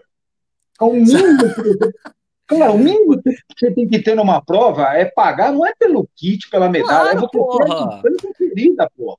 É o mínimo. Claro, mas, é, mínimo. mas claro que é o mínimo. Não, é obrigação, porque o cara tá fazendo um produto que não entrega o produto dele. É a mesma coisa você comprar uma cerveja de que tem e tem 500 ml em vez de 600, é a mesma coisa. É a mesma coisa. Você faz, compra um papel higiênico de 40 metros em 38, velho. Porra, velho, tá errado. Cara, então... Ó, eu tô... Sabe por que eu tô rindo? É porque você falou uma coisa que aconteceu com um cara que eu conheço. Sabe o, o Neto Leal? Você sabe quem é, o Ale? O Neto Leal? Vocês conhecem o Vini? O Neto, o Neto treinava com o Marcelo Camargo, e daí ele correu a meia maratona. Ele, ele correu a meia que era tipo meia da Corpore, um negócio assim, uma, uma dessas, a meia da Corpore que foi totalmente zoada a meia da Corpore. Meu recorde pessoal até hoje era meia da Corpore, mas era da Corpore quando a Corpore existia ainda. mas aí, e daí o cara fez a prova e eu descobri que eles tinham mexido no percurso e o percurso não tinha aferição. Ele queria morrer, cara, o Neto. Ele tinha feito um vídeo, porque eu bati meu recorde pessoal, porque isso, aquilo. Eu falei, daí eu Daí eu, tinha, daí eu fiz, não, acho que foi um corrido no nariz, falei, olha, prova não aferida, não sei o que lá, não tem aferição, então, daí eu falei assim, aquela coisa que eu falo para os caras, olha, velho, é, eu, eu, eu, me lembro de ter entrado numa briga uma vez, uma briga, briga entre aspas, vai, é, numa uma Golden, Golden Four ASICS de Porto Alegre, Golden Four ASIC de Porto Alegre, vai lá, pum, eu não tava lá, mas daí o Giovanni, Giovanni dos Santos, puta corredor, Giovanni dos Santos fez uma hora e dois. Deu. Hum. Eu, cara, conheço o Giovanni. Vi as fotos, falei, conheço o Giovanni. Ele faz uma e dois com kenianos correndo com ele. E ele perdendo a prova. Ele, por que, que ele vai fazer uma e dois sozinho? Não faz o menor Liderando, sentido. Puxando sem nada. É, aquela coisa que você tá ali, não tem ninguém atrás, puta, até relaxo. Um e dois, eu. Tem alguma coisa errada nessa porra. Daí fui lá. Comecei lá. É, Sérgio Rocha, o chato do caralho. Né? Olá, comecei a. O Balu, o Balu trabalhava na ESCS na época. Balu, tem alguma coisa errada nessa prova. Giovanni no dois sozinho? Hum. Daí não, porque. Daí comecei. Daí eu. Caramba, daí eu. Eu já tinha feito uma reportagem no YouTube com o. Ah, nossa, me falhou. Tava na ponta da liga, o Ivan, o Ivan Júnior, que é o aferidor da grande maioria das provas aqui em São Paulo. O Giovanni, o, é, o Ivan faz as aferições para. É o cara que, em geral, é contratado pela Iguana para fazer as aferições da Iguana. Daí eu cheguei, liguei pro Ivan. Ô, Ivan, foi você que aferiu? Ele foi. Por que, Sérgio? Eu falei, porque eu acho que a prova tá mais curta. Eu acho que aconteceu alguma coisa errada na, na delimitação do percurso. Né? Porque eu, não, eu, eu sei que você eu sei que você não cometeria um erro desse, né? Ele, não, peraí que eu já te mando o arquivo. Ele me mandou o arquivo da aferição. Daí eu comecei a pedir para as pessoas que eu conhecia, você já subiu o arquivo do. Você já mandou o arquivo? Você já mandou pro Garmin? Já subiu para Garmin? Manda para mim. Daí as pessoas começaram a me mandar. E daí eu comecei a comprar. Daí eu comecei a fazer, pegar a aferição, os pontos de aferição, começar a comprar. Daí eu achei o ponto em que, os cara, que o pessoal retornou antes. Então a prova estava mais, a prova tava mais curta. Daí eu. E na época, eu, essa coisa que eu ainda não tinha entendido da importância do YouTube. Eu tinha já o canal, mas eu decidi fazer um texto e colocar o texto no, no blog que eu tinha do site, do portal Corrida Runner. Eu achava que eu tinha que ter um portal. Eu devia, eu falei, cara, olha só, eu deveria ter feito isso no YouTube, ia ser tão legal, né? Olha, comparando a imagem aqui, aqui, olha, veja, tal. Aquele texto que eu fiz, eu podia ter gravado um vídeo, mas não gravei. Bom, mas de qualquer forma, a manchete era assim: recorde, não, tempos da Golden Ford de Porto Alegre podem não ser homologados. E o que, que eu afirmava naquilo lá? Eu falava que ó, o tempo do Giovanni não pode ser homologado porque esse tempo que ele fez vai para o ranking brasileiro de, de meia maratona e ele pode uhum. ser chamado para o Mundial por causa disso, por uma prova que estava mais curta. Então, não poderia homologar. Eu falei, deixa. Meu, os amadores, foda-se, na verdade. O, a minha é preocupação, é nesse caso, nesse caso, a minha preocupação é só com o tempo de Giovanni que não vai poder ser homologado. Ao mesmo tempo que eu mandei esse, coloquei no blog, eu mandei para o pessoal da CBAT, olha, né? Tem um problema aqui, por favor, dá uma averiguada. Não, não, não foi, não. Peraí, eu cortei esse lado. Eu, eu cheguei e mandei pro Balu, né? Mandei pro Balu, olha, Balu, achei o ponto. Daí o Balu já tava me. Sérgio, você sabe que eu não. GPS, isso, já é aquele jeito do Balu. GPS. Daí eu encontrei onde voltou antes, Balu. A prova tava mais curta. Daí ele mandou direto pro Paulo Carelli. O Paulo Carelli é, respondeu para o Balu: Olha, GPS não pode ser usado para medida de. Mas realmente tivemos que retornar a prova um pouco antes. Mas a gente compensou em tal lugar. Eu falei, Esquece, velho. Esquece. Eu falei, daí você pega o, o, diploma de aferição, o diploma da aferição tá escrito assim: qualquer mudança nesse percurso, mesmo que mínima, invalida a aferição do percurso, invalida, é né? Invalida e você na verdade teria que fazer uma outra aferição, né? E daí, beleza, soltei esse texto, teve uma repercussão lá, tal, tal, e realmente a, a CBAT acabou não homologando os, os resultados da prova, tal, né? E daí teve uma meia, a Golden Four do Rio de Janeiro, era próxima. Eu tinha um amigo, Cássio Politi, que fazia as palestras da prova. E ele falou: Sérgio, eu vou estar tá viajando. Você quer fazer? Os caras pagam tanto para você ser o âncora das palestras. Eu falei: ah, tranquilo, faço. Né? Não, eles pagam sua viagem, pagam uma graninha e você fica lá, tranquilo. Eu aproveito e até corro a prova. Daí eu tava lá, fiz uma das palestras tal. Eu desci da palestra. O Paulo, eu tava conversando com. Com quem que eu tava conversando? Eu não lembro com quem eu tava conversando. Daí o Paulo chegou e falou: Oi, Sérgio, tudo bem? Eu falei, cara, o Paulo. Eu sempre falei com o Paulo, o Paulo nunca falou meu nome. Ele veio para brigar comigo. ele veio brigar comigo. Ele veio brigar comigo. Ele, não, que você fez aquele texto, você prejudica a gente. Eu falei, mas Paulo, eu só falei dos atletas de elite, não tô falando dos atletas de, é, dos amadores, não estou falando sobre isso, estou falando da elite, né? Não pode homologar o tempo do Giovanni, porque não pode. Blá, blá. Ele, não, mas veja bem, até o, o, o GPS da Daniela Santa Rosa, minha amigona, né? Da Dani, da Daniela deu 21 quilômetros, direitinho. Eu falei, poxa, uhum. eu, eu falei, o, o, o, o Carelli, mas é mais uma prova que está errado, porque todo, todo, quilo, todo quilômetro de maratona, de, de qualquer prova ferida, tem um metro a mais tem um metro a mais. Ele, ah, você tá dizendo para mim que eu falei, claro, eu fiz uma reportagem com o Ivan, o Ivan que aferiu sua prova. Eu falei com ele, toda prova tem que ter um metro a mais por quilômetro para garantir que você não vai entregar a prova menor do que o tempo, o, o que você determinou lá. Ele,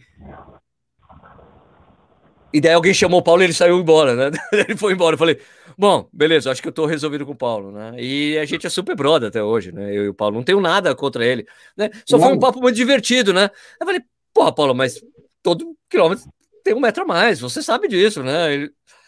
Ah, pronto, daí é resolvido, aí não, não tive mais problema com isso, mas essa prova foi muito, foi muito marcante, porque das pessoas, não, bati meu recorde pessoal, eu falei, Bom, bateu, mas a prova estava mais curta. É, e daí, nesse papo com o Paulo, ele chegou a falar alguma coisa assim: não, mas eu vou mandar aferir de novo. Né? Vou mandar aferir de novo. Eu falei: tá bom, pode mandar aferir, beleza. Ele aferiu de novo. Daí o que aconteceu? A prova estava. Daí eu, eu, eu, eu liguei pro. Ele falou que ia aferir de novo. Daí eu liguei pro Ivan, depois de um tempo: Ô Ivan, e aí? Vocês aferiram de novo? Você fez a, refez a aferição da prova, né? Porque a prova ia ser repetida no ano, no ano seguinte e tinha que usar o percurso que ele tinha aferido. Uhum. Aferi, Sérgio, tinha 40 metros a menos. E daí, esse é o problema. Daí tem uma outra coisa muito importante desse papo aqui. Desculpa que eu tô falando pra caralho. Desculpa aí. Mas é o seguinte: como eu falei para vocês, toda prova tem um metro a mais por quilômetro aferido, certo? Então, uma meia maratona, ela tem 21 metros de gordura, certo? Sim. Então, você tem uma, um gap ali de 21 metros. Então, se a prova, se a prova fica, tivesse 10 metros a menos, ela estaria na gordura, certo? Certo. Estaria na gordura de 21. Perfeito? 21 metros. Hum, Ele tá. sempre tem 21 metros a mais. Então, se a prova tinha 10, 10 metros a menos, beleza. Se tem 15 metros a menos, beleza. Agora, se passou de 21, acabou, tá fora. Não pode ser homologada. Entendeu? A história que a história que eu conheço, que é muito bacana, bacana demais, eu já devo ter contado em algum momento aqui, é que eu, eu conheci, eu ouvi isso do próprio do, do Rodolfo Eichler, que é o único aferidor nível A da, da, da World Athletics que tem na, na América do Sul. É brasileiro, é da, daquela galera que começou fazendo a maratona do Rio de Janeiro nos anos 80 e tal. Ele falou, pô, Sérgio, então, é, em 2000 e... Não, é, 2004, 2004. Quando que foi o recorde do Tergar? 2004? Ele bateu o recorde mundial em Berlim? 2004? Quatro. Acho que foi, né? 2004, Quatro. né? Ele foi lá e bateu o recorde. O Tergar foi lá e bateu o recorde mundial em Berlim, né? Ele fez duas, 4 e 55, né? Se eu não me engano, acho que foi isso. E daí, um dos protocolos que existem, quando você bate qualquer recorde é, mundial, continental, é, nacional, é que você tem que reaferir a prova para ver se estava tudo bem, se a prova que foi executada foi exatamente o que tinha sido aferida. Legal. Ele falou: a gente foi lá então, Sérgio, e ele estava nesse grupo, né? Ele estava no grupo da aferição e o grupo que foi rever a aferição. Ele falou: a gente foi então, recorde, vamos lá reaferir a prova do Tergar.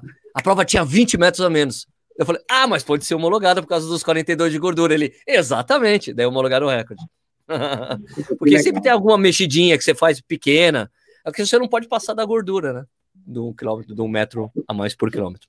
Isso é legal, cara. Eu ainda vou ver o dia que a gente vai se inscrever numa prova e a primeira mensagem da inscrição, quando você abrir o site, vai ser assim: ó, prova aferida. Isso Mas tem, tem, tem, é, sim, tem o site da CBAT. Tem o site da CBAT. Não, no site da CBAT, mas imagina assim, ó, eu tô, tô, tô, não estou falando a Iguana, acho que é uma das que mais, das mais sérias quanto a isso. É, você abre a inscrição da Iguana, tá lá, kit prêmio com boné, camiseta, meia, squeeze, blá blá blá. Aferição, ninguém fala nada.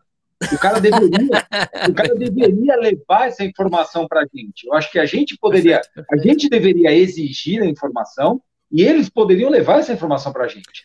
Mas vou te falar uma coisa. É X. Cara, vou te... puta legal isso. Vou falar uma coisa que corrobora com o que você está pedindo. Qualquer prova que você corra no Brasil que tem o selo da CBAT, a prova é aferida. Prova é aferida. É isso aí. Se tem o um é, selo é da CBAT, se tem o selo é CBAT, a prova é aferida. A, isso é a, se, se o selo é só da Federação Paulista de Atletismo ou da sua aí... federação né, local, aí são as normas locais. Então, por exemplo, tem um tipo de prova feito aqui em São Paulo que é a prova de nível estadual. A prova de nível estadual tem caráter participativo e não exige aferição. Então foi isso que aconteceu com a coisa da Corp. Não, a gente não aferiu, não precisa, então é participativa. Foi isso que aconteceu com a prova, com a, a Boost Run do ano passado. Aquela prova que corria 10, corria 5, corria 1000, não tinha 10, não tinha 5, não tinha 1000. Não tinha nenhuma das três. Eu sei porque que eu corri, não tinha nenhuma então, das três. Eu, eu sei, cacete, eu, eu, sei que não tinha, mas a, a, a, parte engraçada, assim, eu vou contar hoje porque a pessoa na Adidas não está mais lá, a pessoa que estava cuidando disso, da comunicação. É que eu cheguei e falei, escuta, estou verificando aqui, a prova não tinha 10, não tinha 5, não tinha 1000, como é que foi feita a aferição da prova, tal? Daí eu recebi uma mensagem que falou assim: foi aferida de acordo com o Garmin 6430 e também o Runkeeper. Eu falei: você não respondeu isso Você não respondeu isso. Pagava. O Ultraboost pagava a perição, não é? Eu fi, então, é que eu fiz esse, eu fiz esse vídeo. Eu fiz esse vídeo falando, sabe quanto custa? Eu falei para ela, escuta, sabe quanto ia custar você ter feito a aferição das três provas? Inclusive, o cara que, faria, que fez, que faria a aferição, trabalhou na prova. O Ivan estava lá. E você aferiu ali? Não, só me contrataram para trabalhar. Ele, o Ivan trabalha muito oferecendo. É assim, é, é, a aferição de prova é tão barata que o Ivan tem que fazer outras coisas para sobreviver, não dá para sobreviver de aferição de prova. Ele faz, ele oferece infraestrutura e contrata pessoal para é. oferecer para organizações de prova em geral. O Ivan é muito competente nesse sentido. Aliás, vou dizer, cara, para ferir percurso, se o cara não é competente, cara, porque é muito foda muito ferir o um percurso, é muito foda. Eu tenho um vídeo no Corrida Ar falando com o Ivan, fiquei muito amigo dele depois desse dia. O, o Sérgio, é... É, só gente, é só a gente pensar como que é você fazer um percurso de 42 quilômetros respeitando toda a tangente. Para a gente, corredor, é difícil. Para o cara que tem que fazer uma metragem, que ele tem que conferir que aquilo está batendo na veia, é 10 vezes mais. Exato, exato. Daí ele, daí ele, daí eu falei, escuta, falei para, você sabe quanto ia custar ter feito a aferição dessa prova? Ia ser 0,00001 do valor que vocês pagaram para fazer esse evento. E assim, e, e, e, e, o que eu fiquei mais espantado é que, porra, cara, é a Adidas, é uma empresa alemã, velho. Como é que você faz uma prova sem aferição oficial? E ainda que, que tem. E, e, o pior de tudo, prova com premiação, que dava viagem para as pessoas, que é tem complicações você fazer coisas assim. Tem outras complicações. Então eu fiquei, porra, cara, pelo amor de Deus. E eu meti, bom, eu meti o pé mesmo, falei, minha prova não tinha aferição, gente, não dá. Né? Como uma empresa, empresa alemã não vai fazer aferição numa prova, por favor, né? Essa prova aí eu corri os 5 km mais rápido que os 10. Não me pergunta como, né? corri os 10 primeiro, depois corri os 5 mais rápido que os 10. Pô, você tá cansado. Mas a prova, a, o formato era muito bacana, né? Mas, muito poxa, legal. velho, muito bacana. Muito foi um erro, assim, tipo, eu acho assim, foi um. O erro só aconteceu, eu digo assim para vocês, cara. O erro só aconteceu porque quem fez a prova não era um organizador oficial de prova, não era uma empresa organizadora de prova, era uma empresa de eventos que pediu ajuda de, de alguém com expertise em, em fazer prova. Não foi uma empresa, porque qualquer empresa que tivesse sido contratada, se fosse lá, meu, é, Yescom, Iguana, teria feito a prova com a aferição oficial para entregar. Pô, a prova da dia, a gente tem que fazer a aferição, coloca no preço a aferição da prova que é ridículo. Agora os caras nem é pensaram nisso. Foi um erro muito de principiante que me surpreendeu muito. Mas eu não fiquei tão surpreendido porque a mesma, aconteci, a mesma coisa aconteceu com as corridas da Boost. A Boost Run também nenhuma delas tinha aferição. Aquelas que rolavam antes, aquelas que rolaram em São Paulo e Rio de Janeiro dois anos seguidos. Aquelas provas também não tinham aferição. Não, porque eles não tinham exigido. Entendeu? A prova também não tinha 10, não tinha 5 e não tinha mil. Só que a, a, a, profusão de GPS da galera não era tão grande. Entendeu? Mas hoje não passa, mas não dá mais para passar isso. As pessoas ficam revoltadas. Aqui meu recorde dos 5, nos 10 e nos mil. Porra, velho! Você é forte, hein? Caraca! cara, mas ó, essa coisa de aferição, cara, eles falam, não, eu quero, tinha que fazer cursos para ter mais gente aferindo. Cara, é muito barato a aferição, então não dá certo. Se eu não, me engano, Sérgio, a aferição vale por, por, se você repetir a prova, acho que dois, três anos, ela vale, não vale? Ou você tem que fazer Sim. todo ano a aferição do percurso? A aferição do percurso vale por cinco anos. Olha isso. E outra, e, outra e ainda mais, outra organizadora pode fazer usando exatamente o seu percurso totalmente aferido, usar e reaproveitar. Você pode fazer. Ah, é, é fácil, não. A largada e chegada aqui e tal. É, inclusive, é, é, é, eu, eu faço parte das pessoas que foi atrás daquele problema que aconteceu com a maratona de, de Floripa no ano passado. Floripa, né? Que teve 500 metros a mais. A mais. A mais. E eu, mesma coisa. É a coisa tipo de Sérgio Rocha. Fui lá, conversei com o aferidor da prova. E a gente viu onde estava o erro e ele falou: era para ter voltado aqui. Eles foram até ali. Por isso a prova ele falou, e, esse, e, essa, e essa distância dá uma distância, dá uma diferença de exatamente 500 metros. Então a prova tinha exatamente 500 metros a mais. Só que daí, sabe qual foi o problema? É que os caras teve uma falha muito grande da Federação Catarinense de Atletismo. Que os caras estavam conferindo o percurso e não viram que o retorno estava errado e eles homologaram o resultado. Entendeu? Caraca, né? Tão difícil. Tão chato. Falei, né? E como eu te falei, a prova tem que ser a prova, a maratona de Florianópolis, a maratona de Florianópolis mesmo, né? Porque tem duas, tem a maratona Cidade de Florianópolis, que é da Norte Market, né? Que rola junto com a maratona do Rio de Janeiro. É, e tem é, a maratona de Florianópolis. Essa é a de Florianópolis. A de Florianópolis tem lá o selo da CBAT. Tem o selo da CBAT, tem a aferição. Entendeu? E teve, só que teve a falha da delimitação do percurso, que pode acontecer também, cara. A prova pode estar ferida, pode fazer merda. E não foi a primeira vez que fizeram isso. O ano anterior de Floripa também teve um problema de um cone que estava mais para frente, era para voltar antes. Então o pessoal da maratona, da meia maratona correu a mais. O meu amigo, tem um amigo que ganhou a meia. Ele, eu ganhei porque eu sabia onde era o retorno.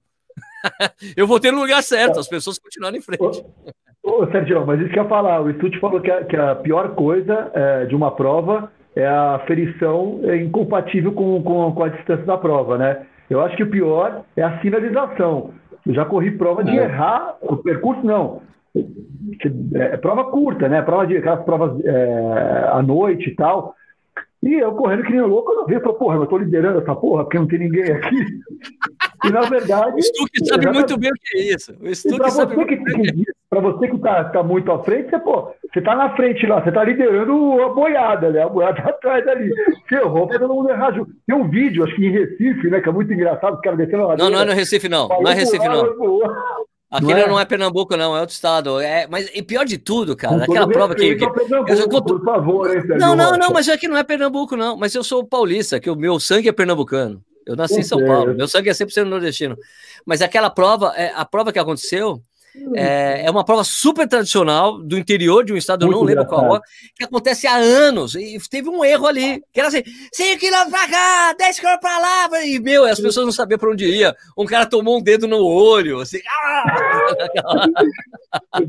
Já imagina aqui na cena, o cara, pra onde que é? O cara enfiou o dedo no olho do cara, é pra lá.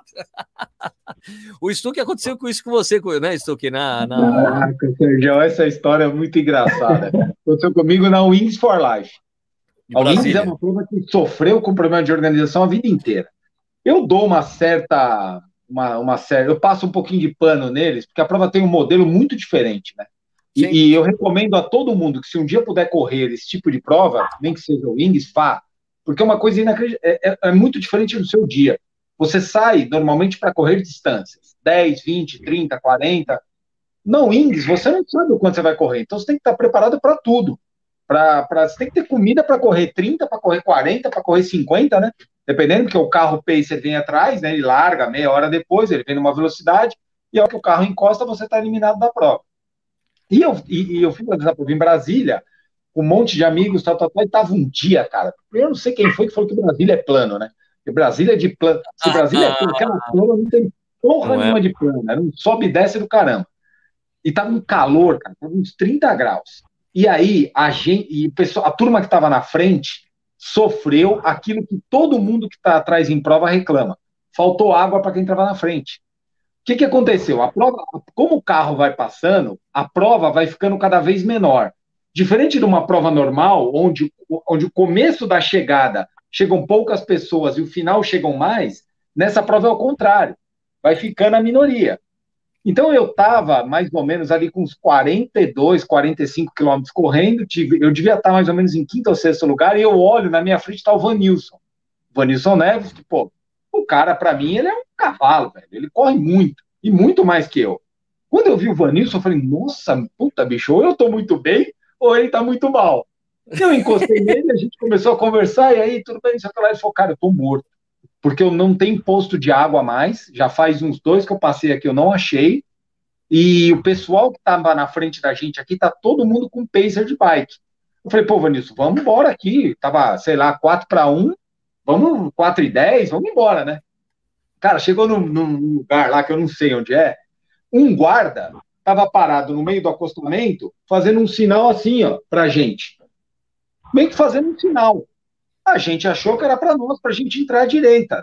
Tinha, não tinha absolutamente nada falando. A gente entrou à direita, entrou numa alameda, numa rua, que é uma rua lá em Brasília, que é cheia de embaixada dos dois lados. A embaixada do, do sei lá, do Uruguai, a embaixada não sei de onde. Só que, bicho, eu, eu, esqueci de contar isso, Sérgio. Era uma subida, velho. Era um quilômetro e meio subindo. 42 quilômetros nas pernas, e aí o Vanilson. Cara, quando chegou no finalzinho da subida, o Vanilson virou pra mim e falou assim: Cara, eu não aguento mais, velho. Não dá mais. Não dá mais. Parou na embaixada, pediu um copo d'água pro. na embaixada? Cara, da embaixada, meu. O cara, o cara só faltou ser um cara armado de lá dentro pra dar um tiro nele, né? Aí ele voltou, a gente subiu. Quando a gente terminou a rua, um quilômetro e meio depois, a gente chegou numa avenida cheia de carro. Caraca, Vanil. Meu, cara, cara, a gente tá perdido, a gente se perdeu na prova. Eu e ele. Aí a gente desceu tudo de novo. Só que, o que acontece nessa prova? Vem um ônibus atrás pegando as pessoas. Prego. O cataprego. E vai pegando. Você tem os checkpoints que você para. Só que, bicho, a gente andou 3 km por hora, a gente chegou lá, cadê o ônibus? Já tinha passado. Não tinha ônibus, cara. Acabou, já tinha passado o ônibus, ficou eu e ele lá parado. Até avisarem de um outro ônibus resgatar. O que, que aconteceu nessa prova? Tinha um cone, o cone que estava delimitando essa prova, ele estava ele tava no acostamento indicando que todo mundo seguisse pelo acostamento. O guarda achou que a prova tinha acabado porque não vinha mais, vinham poucas pessoas, ele pegou, tirou o cone que estava na estrada e botou o cone no meio do acostamento. E esse ah. cone indicava uma curva para a direita, como se a gente tivesse que entrar à direita. E a gente entrou à direita. E o filho da mãe viu e nem avisou a gente. Puta e a gente entrou à direita. E foi embora. Foi por isso. Cara, a gente rodou 3 quilômetros e pouco a mais, com 40 e tanto nas pernas, uma dor, um calor, cara. Depois chegou lá, cadê o ônibus, velho? E aí. os, os, os, caras destruídos ainda. Meu, destruído. E aí teve o pior, porque quando chegou lá, aí resgataram a gente, pegaram, levaram a gente para lá tal. Cadê a medalha? Não tinha, tinha medalha, tinha acabado a medalha, tinha acabado tudo, não tinha mais nada. Chegou eu lá, não tinha nada. Mas eu achei muito legal a postura da, a postura da Red Bull, foi muito, foi muito bacana na época. Até a gente entrou, né, Sérgio, no, no programa lá na 89, né? Falando Isso, sobre né? Isso, e esse a, negócio a da postura medalha... da Red Bull, a postura da Red Bull só apareceu porque a gente botou uma boca no trombone, né, mano? É, é, é, é lógico, sem dúvida. Aí a Red Bull foi lá, pediu desculpa, chamou a gente, me convidaram para depois contar a história no lançamento do outro ano, eles trocaram o organizador da prova. Acabou que hoje virou um fato divertido, né? Eu, eu é, virou, a, coisa foi tão Agora cá entre nós, deixa eu jogar o veneno. A coisa foi tão poderosa, né, que a Red Bull passou a ser parceira da MPR, né? É, depois. É, que não, virou é parceira depois, né? Então, o que acontecia, ô Sérgio, o que acontecia era o seguinte, pelo que eu entendi, a Red Bull faz, faz essa prova, ou fazia a prova da Wings for Life, como, de uma forma de arrecadar fundos para a campanha Sim, contra o é do ar, né? E isso é, pô, isso é super nobre. Só que nesse ano, eles nos convidaram, eles convidaram várias, várias pessoas, fizeram um lançamento, inclusive, para isso, para a prova virar competitiva. Então, Sim, com assessorias esportivas e tudo mais. Eles começaram a convidar as assessorias para montar equipes, para levar para lá, para ter bastante gente, para quem corresse a maior distância possível. Então, assim, se você, conv... se você me chama para uma prova que ela vai ser beneficente, cara, eu tenho o maior prazer em ajudar, eu já falei, já falei N vezes, eu faço prova virtual se puder ajudar. Tudo que é para ajudar, eu tô dentro. Agora, se você chama para eu ajudar, mas que tem uma competição, eu quero ganhar, velho. Entre aspas, né? ganhar, ganhar do nosso jeito de amador, né? Ganhar, ganhar como amador, não sou profissional, quero, quero superar meu limite do dia. E foi isso que aconteceu. A gente foi lá para se superar. Puta, quando chegou lá não tinha estrutura para nada. Não tinha água no final, não tinha medalha, não tinha nada. E aí deu um bafafá tremendo, né? Porque isso não é. aconteceu só com a gente, aconteceu com muita gente. E não, e no ano seguinte aconteceu também, né? No ano seguinte aconteceu, no Rio de Janeiro. No Rio de Janeiro com a Cerola e vai, os, de, os, os é. nove primeiros colocados ficaram abandonados pelo pessoal. O pessoal é. esqueceu de pegar o pessoal. Sabe o que eu acho, Sérgio? Eu acho que o, a logística dessa prova ela é praticamente inviável. Eu chego a essa mas é que, é que, essa daí, na verdade, essa que rolou de novo foi no Rio de Janeiro já, né? Isso, já mudou. Não, não, é, eles precisam de um percurso com um mínimo de 30 é quilômetros. Não, não, não deixa menor. Né? Cara, é, é, complicado. Mas é um modelo super legal. Se, se vocês puderem fazer um dia, cara, um, um, um dia que você sai para correr que você não sabe o que você vai correr. Você pode ir lá para correr 10 quilômetros, só que se você estiver bem, você não vai correr 10, você vai correr 12. Eu cara, achava melhor Brasília. Eu achava melhor Brasília porque você não precisava do caminhão, você não, você não precisava esperar o ônibus, você sabia, você via a, a esplanada do, do, dos ministérios, você conseguia andar lá, muita gente fazia isso. É. Eu corri duas vezes em Brasília e era isso, a gente, ah, vamos embora, olha aí, ó, vamos indo andando, a gente ia andando, e era um monte de gente fazer isso, para não ficar esperando, ah, vou ficar aqui esperando. Né? É. Mas é que, no, no, caso, é que no caso eu não tinha corrido 40 quilômetros. Né? Porque tem uma história engraçada aí que um amigo contou que ele, eu corri, eu corri, acho que nessa prova, se não me engano, 45, 46 quilômetros mais ou menos, e teve uma galera que estava comigo que parou com 42. E a hora que eles pararam no ponto dos 42, 40, pararam e estavam esperando o ônibus, chegou um cara, o cara, o cara tinha corrido exatamente os 40 quilômetros, e falou, pô, pessoal, e aí, beleza, tal, e cansado, pô, tô cansado, meu. tirou o malborão do bolso, juro por Deus, o cara sacou o malborão vermelho, acendeu, o cara tinha corrido 40 quilômetros, sacou o Mourão lá, fumou, do lado dos. Cara, pergunta pro Jacques. O Jacques estava junto quando ele, ele viu o cara fumando Mourão. Ah, mas eu vi uma coisa. O Mourão fumou depois de 40 quilômetros. Você fez, eu, você, fez eu lembrar, você fez eu lembrar de uma coisa interessante que aconteceu comigo quando eu fui correr a primeira vez a maratona do Porto. Eu tinha corrido a prova, daí eu tava lá na, na, na, na parte, na parte VIP lá, daí um senhor que devia ter lá, meu, aparentemente quase 70 anos, ele veio falar comigo alguma coisa, eu, falei, eu falou numa língua esquisita. Daí eu respondi em inglês para ele, ele, não, eu queria saber como é que eu, eu encontro a classificação. Eu, a classificação, acho que só pelo site, né? Porque o senhor fez a maratona, fiz. E quanto, senhor tempo, e quanto tempo o senhor fez? Ele falou, fiz em 2 horas e 40. Eu, mano, eu, Duas horas e quarenta, ele, tá bom pra minha idade? Eu falei, tá muito bom. Daí eu comecei a tá andar. Tá ele... pra mim, fala pra ele. Não, então, daí eu tava, daí o cara tava fumando cigarro. Ele tava fumando cigarro. Gente. cara magrinho, magrinho, mas você vê que era um cara do leste europeu, alguma coisa assim, sabe? O cara Como a gente fumando... é fraco, hein? Caraca, mano, é, eu acho tá muito bom pra minha idade, claro que tá, porra. É uma prova difícil, a maratona no Porto é uma prova dura, assim, velho. O Jacques correu, né? O Jacques correu lá. Correu. Atrás. Que apologia ao tabagismo, hein, Sérgio? Esse apologia ao tabagismo. Não, pelo amor de Deus, não faz negócio desse, não. Faz um negócio desse. Pô, Clube 3 com cigarrão, vou começar a fumar, vou voltar a fumar. Cara, nem, nem, incrível, né, cara? Mas nem combina, né? Você pensar, isso é uma coisa que não orna, né, velho? Hum, cara, eu, eu sou ex-fumante, né? Eu me lembro eu quando, eu fiz, quando eu fiz um.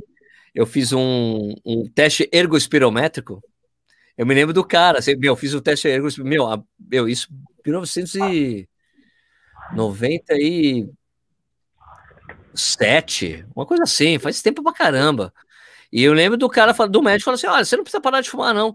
Só não fuma meia hora antes e meia hora depois de você correr. Porque você usar alvéolos tal. Eu, tá bom.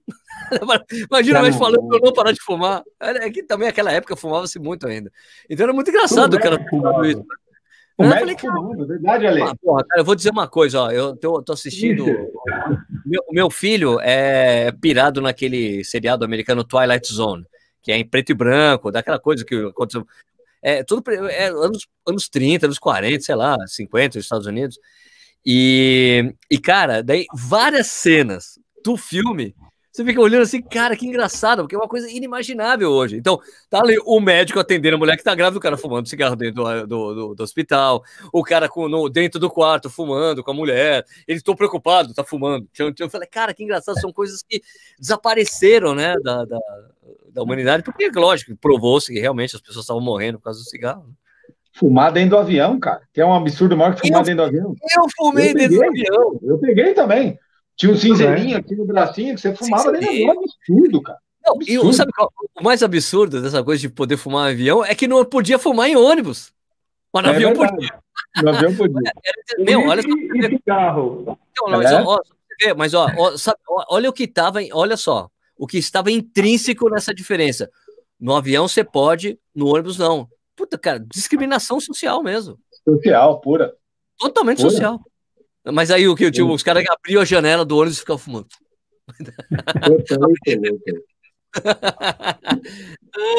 isso é muito absurdo você pensar isso, né, cara? Mas era uma coisa, tipo, bem, quando a gente era moleque, pô, que a gente que é mais velho, é, de, independente de se sentir mais velho, que eu cresci, eu tenho 13 anos, 14 anos, vou fumar no cigarro. Ô, Sérgio, eu não sei qual a faixa etária da turma. Eu colecionava maço de cigarro. Tinha coleção de maço de cigarro. Na, na, onde eu morava, todo mundo fazia. Tinha uma pasta que a gente pegava massa de cigarro e guardava. Coleção de Palmal, Camel, John Player, todos esses. Cara, absurdo. Deixa eu vou falar para minha filha colecionando massa de cigarro. Uma coisa maluca. Não, e seus, e seus pais achavam normal. Meu pai, meu pai incentivava. Meu pai não fumava, mas ele incentivava. Falava, porra, eu tenho a minha. Meu pai tinha coleção de massa de cigarro da época dele, da década de, de 50, 60. Coisa de maluco, cara. Hoje, você pensar num negócio desse. É ah, vocês lembram do, do, do, chocolatinho da Panda, o vermelhinho, que era um carinha, um molequinho fumando, o chocolatinho tinha o desenho de um cigarro, era um molequinho fumando. Cara, era negro. Era negro. O tinha, é, tinha um lá, que parecia os dois fumando cigarro. Loirinho, tinha um loirinho e tinha o um negro, né? Tinha os dois. E o negro do outro lado. Cara, que absurdo. Duas crianças fumando cigarro, um chocolatinho vermelho e fumando cigarro. Oh. Mano, muito louco. Muito louco. Como mudou, né, essa coisa, né? Como Graças mudou. a Deus, né? Mas, a galeria, mas a galeria nova tá fumando, cara. Também. Será, cara? E hoje, o, o que um amigo meu disse é que muitas mulheres fumam, muitas meninas fumam. Hoje. Mais que homem. É. Mais do que homem. As mulheres fumam mais que os homens hoje. É. Pelo menos é, é em São Paulo, não sei como é que é o resto do Brasil, mas é que é muito louco isso. Meu pai era fumante, né? Então eu comecei a fumar porque meu pai fumava mesmo. Meu pai não ia falar nada se eu fumasse. o que, que ele vai falar para mim? Não vai fumar. Pô, eu. E era aquela, aquela coisa, ficava um filando o cigarro do outro depois, né? Não, cigarro aí. É. cara, não combina com a gente isso. Não, total, né, cara? Total. Mas é automático, Sim. né? Mas é automático, né? Eu, eu, eu tive, eu, eu tenho maior dificuldade de entrar numa dieta e comer o que é certo e tal, sem muito radicalismo, do, é, do que eu tive dificuldade para parar de fumar. Assim. Parar de fumar foi no jogo do Coringão, inclusive, que eu parei ali. Foi no Pacaembu que eu resolvi, puta, vou parar de fumar. E eu Parou. era um fumante assim, de dois maços de, de. No sábado, na balada, eram dois maços de Malboro. Né? Na rotina era um maço. E para mim foi assim, ó, puta, virei. Mas quando você começa a correr, é impressionante, não é uma coisa. É, é, é algo automático mesmo, né? Você não precisa, você não tem vontade de, de fumar. É muito louco isso, porque para um cara que quer parar de fumar hoje, que apela para medicamentos, para, sei lá, outro tipo de, de terapia, sei lá o quê, é, é super difícil, mas para quem começa a praticar um esporte com regularidade, com frequência, é meio automático e não é Caxias. Pô, é. o Sérgio tá aí, a gente, meu, tá tomando cerveja, falando de corrida, todo mundo corre, né? Não tem, é, não é radical, não é, é que puta cigarro não, não faz mal, mas é automático. Não, não é que não combina. Eu não tenho prazer de, de, de eu não lembro o prazer de, de, de fumar, né? É, cerveja, não vou dizer uma coisa, Olha, eu, eu, parei de fumar, mas eu ainda acho o ato de fumar eu achava do caralho. Ainda acho. Seja, coisa de ponte, aquela coisa da boa conversa, a boa conversa com alguém puxa um cigarro no bar. Não, mas é o rito, né, Sérgio? É o rito, é o ritual, né? É o ritual do cigarro. Ó, aqui a Ana Francisca lembrou que as, as pessoas fumavam no cinema também. E Fumavam, verdade. Verdade. Cinema, mano, é verdade. Pô, restaurante, cara. Restaurante, você sentava no lugar, o cara acendia um cigarro do teu lado, velho. Puta merda. Mas na Europa, na Europa fuma-se muito na rua ainda. Muito? Não, muito na, na, na, França, eu, eu lembro, eu fui fazer a maratona de Paris em 14, 2014, aí fui jantar, pré-maratona num restaurantezinho, aí minha irmã tava comigo, cara. Sentei numa mesinha, o filho da mãe do meu lado, ele fumou um meio maço cigarro o jantar inteiro, pré-maratona. Eu lá querendo ir embora e o desgramado baforando é, minha cara. É o lance, o, o lance antifumo na Europa foi bem diferente né, do que aconteceu é. nos Estados Unidos e aqui no Brasil.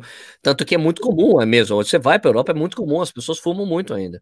Inclusive, mas assim, a, a, coisa que mudou na Europa é que não se fuma mais em lugares fechados. Então, é, você se você vai no restaurante na Europa, qualquer lugar na Europa, você vai, se você vai no restaurante, você quer evitar fumando, você tem que comer do lado de dentro, porque se você for para a varanda, para de fora, vai ter alguém fumando necessariamente, porque é exatamente ali que eles vão. Cara, você já viu garçom em restaurante na Europa? O cara sai, o cara sai de dentro do salão, ele vai lá fora, fuma um cigarro, te atendendo, joga a bituca lá pum, e volta para dentro, volta para atender todo mundo. Pô, anti-higiênico, né? Tudo um negócio que você não. Mas é cultural, né? Não dá para Pois é, né? Muda muito, né? O mundo mudou muito, né, cara? Pô. E agora, eu acho que agora ainda, né, com a pandemia, mesmo quando a coisa, a vida voltar ao normal, acho que muita coisa vai mudar desses, da, da coisa de higiene, pessoal, tudo mais, porque mesmo com a vacina, você nunca vai saber quem foi vacinado ou não, né? Então vai estar todo mundo com essas precauções o tempo todo durante muitos anos, eu acho.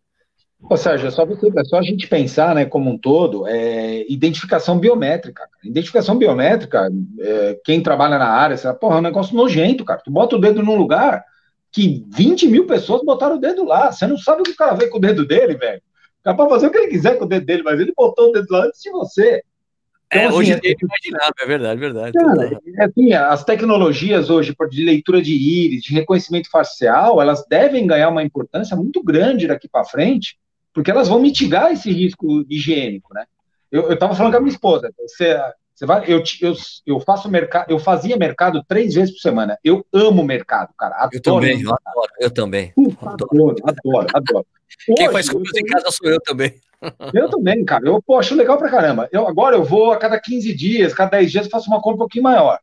Eu nunca lavei compra. Hoje eu lavo as compras quando eu chego aqui, né? Aquele paninho e tal. É um cara, saco, né? É um saco, Sérgio. Mas, cara, cada coisa que você pega suja, hein? Puta merda, você pega o pano que você limpou as coisas, depois você lava eles. Minha nossa, olha o que tava dentro da minha geladeira, dentro da minha casa. Então, são coisas, vai ter algumas coisas desse momento aí que a gente vai acabar incorporando. Não tem jeito. Você vai, você vai, você vai incorporar no teu dia a dia. Agora o grosso, né, cara? Aquela história de, de, de a população sair melhor com a pandemia, seremos seres humanos melhores. É, isso não é porra nenhuma, vai ser tudo igual. Mas, mas, gente... mas a Cogel... Fala, fala, Lê. Não, não, não. A Cogel não vai ser mais é, utilizado única e exclusivamente para acender churrasqueira, né? Ah, é. Os 70%, a máscara, né? A máscara, você vai no Japão, você vai no Japão hoje, eu, eu, eu, eu tive a oportunidade de ir para o Japão para ver o Coringão ser campeão mundial lá, e a gente vê, é, é natural as pessoas de máscara. Eu acho que também aqui Obviamente que não, não por uma obrigatoriedade, mas você vai encontrar e vai achar normal, né? É engraçado você ver as pessoas de máscara. Hoje, ele está de máscara. É, é. Eu trabalho numa empresa japonesa e minha irmã, minha irmã não, minha esposa trabalhava no escritório dessa mesma empresa na Avenida Paulista com três japoneses na sala. Então era ela de brasileira e três japoneses. Cara, um dia ela chegou meio gripada lá, os caras quase corraçaram ela de lá. Não tem conversa. Eles, quando eles estão gripados, o primeiro Mas... dia o cara não trabalha, se ele estiver muito mal, ele não trabalha, ele melhorou um pouco, ele está em condições, máscara no rosto. Ele andava na Paulista aqui de máscara, ele falava, cara, fica todo mundo me olhando. Mas e ele achava um absurdo, ele falava, como é que as pessoas aqui espirram? Não é que as pessoas tossem no meio do, do transporte público. Puta coisa escrota. É, preocupação é dele, é, e a preocupação, a educação deles é ele transmitir para as demais pessoas, Isso. não ele se prevenir. Não, ele já está gripado, ele se dane, ele não quer passar para ninguém, então ele já usa máscara para proteger o outro. Eu acho que tem algumas coisas aí que a gente vai acabar pegando, a gente vai acabar ficando aí nessa, Sim, essa coisa também que você citou, é, bicho, de biometria, não sei o que lá, porque muitas coisas na vida a gente vai mudar, mas olha, somos privilegiados, né? É o que você está ah, falando. Outras camadas sociais vai ser uma história muito diferente. Sem dúvida, Sérgio, sem dúvida. É, sem dúvida. Acho que a gente vai se adaptar como muitas, muitos de nós podemos fazer home office, não, as pessoas têm que ir trabalhar todo não, dia. Não. Todo dia, não tem essa coisa tem dificuldade de usar a biometria, não consegue, né? É não, eu, eu dou graças a Deus que eu trabalho numa empresa que ela tem uma estrutura pronta para home office há quase 10 anos. Então, assim, a gente, para a gente não sofreu absolutamente nada, ou agora, a mudança da pandemia. E graças a Deus a empresa, por ser japonesa, ela entende que o, o certo, e aí é o entendimento de cada um, cada um tem o seu, o, o seu entendimento sobre o assunto, que, que o melhor é o funcionário ficar dentro de casa. Ele botou todo mundo administrativo dentro de casa com uma estrutura de trabalho igual. Eu não, eu, eu não faço, eu faço tudo que eu fazia dentro da empresa, eu faço fora. Não deixo nada para trás. Agora, a grande maioria eu não acho que é assim. Eu acho que as pessoas ainda, às vezes, dependem de, de ir para a rua, de estar no comércio, de vender, de abrir a lojinha dele lá, levantar a portinha e esperar o cliente entrar. E isso aí não tem jeito, cara. Isso aí. E aí cabe a nós, né? comprar do, do, do, fabricante local, da lojinha do seu lado, a mercadoria de vila, né, a pizzaria mais próxima, é o que a gente pode fazer para ajudar, para tentar equilibrar um pouco a equação, né? Difícil, é. né, cara? Foda. Bom, vamos fazer as considerações finais, ou nem sem consideração de final, já tá uma hora e quarenta a gente trocando ideia aqui, tá bom demais. Não abrimos para perguntas, hein, Sérgio? Não abrimos para perguntas. perguntas hoje, hein? Não, mas também o papo foi indo bom aqui, né, cara? Mas foi, as pessoas estavam comentando, o pessoal tá mais comentando aqui o que a gente tava falando, o pessoal dando risada aqui, né? Do garçom dar um, pegar bituque, tum, jogar, pra fora e voltar a atender as pessoas. Eu lembro muito de, de, de, de quando começou essa coisa de, de proibir cigarro na balada, porque antes podia ainda, né? De quando eu proibi, eu me, eu me, lembro de voltar. Eu e minha mulher, a gente me lembra, a gente tá voltando de, um, de, uma festa de um amigo que foi em algum lugar, que a gente, a gente voltar. Cara, que impressionante. A roupa não tá cheirando cigarro. Não, eu, né? eu lembro disso. A roupa. Cara, porque você pegava a roupa, porque eu já tinha Sim, parado mesmo. de fumar. Nossa, olha só, cara. Ah, tem que botar pra lavar. Já. Não, cara, você. Ah, olha a roupa, velho, não tá com cheiro de cigarro. É era impressionante isso. Impressionante. Cara, mais recente. Roupa cinzeiro. o Lazarento, velho. É. Bom, caras, pô, deixa eu agradecer aí, obrigado por vocês dois aí, o tempo, Vinícius Stuck e Ale Neves Corretiozinho, valeu aí pelo papo. É, lembrando vocês aí que estão escutando a gente aqui, que isso aqui, eu escutando ou vendo, né? Isso aqui vira um podcast depois para você escutar a hora que você quiser esse papo aqui, que já acabou nem falando de corrida mais, num certo dado momento. Mas é bom por causa disso mesmo, né? Não tem que ter esse, esses limites aí, a gente fala de outras coisas também. Então, valeu, Ale, valeu, Stuque. Obrigado, Sérgio, pela oportunidade aí. Ale, foi um prazerzão aí, cara, obrigado. Pô, depois você nunca correu com filme plástico na barriga, com saco plástico no corpo para emagrecer? Já fez essa cagada também ou não? É tema para o próximo programa. Assim. Sérgio, obrigado, cara. Puta, meu. É, é, sempre bom a gente falar de corrida aí. Foi, puta, sensacional. Assim, a gente não abriu para pergunta hoje, que a gente fala demais também. Até vou propor para você aí 2021, quando passar essa onda aí, vamos fazer um, um mesa redonda mesmo, que a gente fica sempre nesse mundo virtual. Uma puta, botar Pô, vamos num bar aí, cara, e vamos fazer um, um CNA ao vivo num boteco, cara, bebendo, a gente chama a galera lá. E, Fechado. Eu acho que, vale a pena. E ó, posso deixar, posso fazer um jabazinho? Por favor. Um jabazinho não, um spoiler, né? Todo mundo acha que não vai ter São Silvestre este ano. O passarinho me contou também que realmente talvez não tenha São Silvestre, mas o quilômetro 41 com o Betão Metal Runners vai rolar eu estou falando com ele aí, nós vamos fazer uma coisa bacana aí. Vamos avisar e... a corrida no ar, obviamente, em primeira mão ali, mas vai rolar quilômetro 41 em 2020 aí. Muito bom, é bom poder ter essa lembrança também da São Silvestre. Então, isso aqui que o, o quilômetro 41 da São Silvestre que a gente inverte, é o quilômetro 14 vira o 41, né? É eu sei, eu já vi vários vídeos disso. bom, beleza, pessoal, obrigado. Oh, fala, fala. Biermaio pós-pandemia, pô. Biermaio da vacinação. Vamos fazer, vai ter, vai rolar, rolar que eu tenho, eu tô com uma parceria com um cara que faz prova aí, vai rolar Biermaio fácil. É, provavelmente... vai da vacina. É, prova provavelmente não vai ser em São Paulo, mas vai ser um lugar perto de São Paulo. Pode ser em qualquer lugar, pô. Qualquer lugar, né? vai rolar. Birmaia pós-pandemia, fechado. fechado. É, pô, então é boa. Fechadaço. Pessoal, obrigado de novo, obrigado, Carlos, obrigado pela audiência. Então, de volta na semana que vem tem mais um desse aqui, o Corrida no Ar ao Vivo.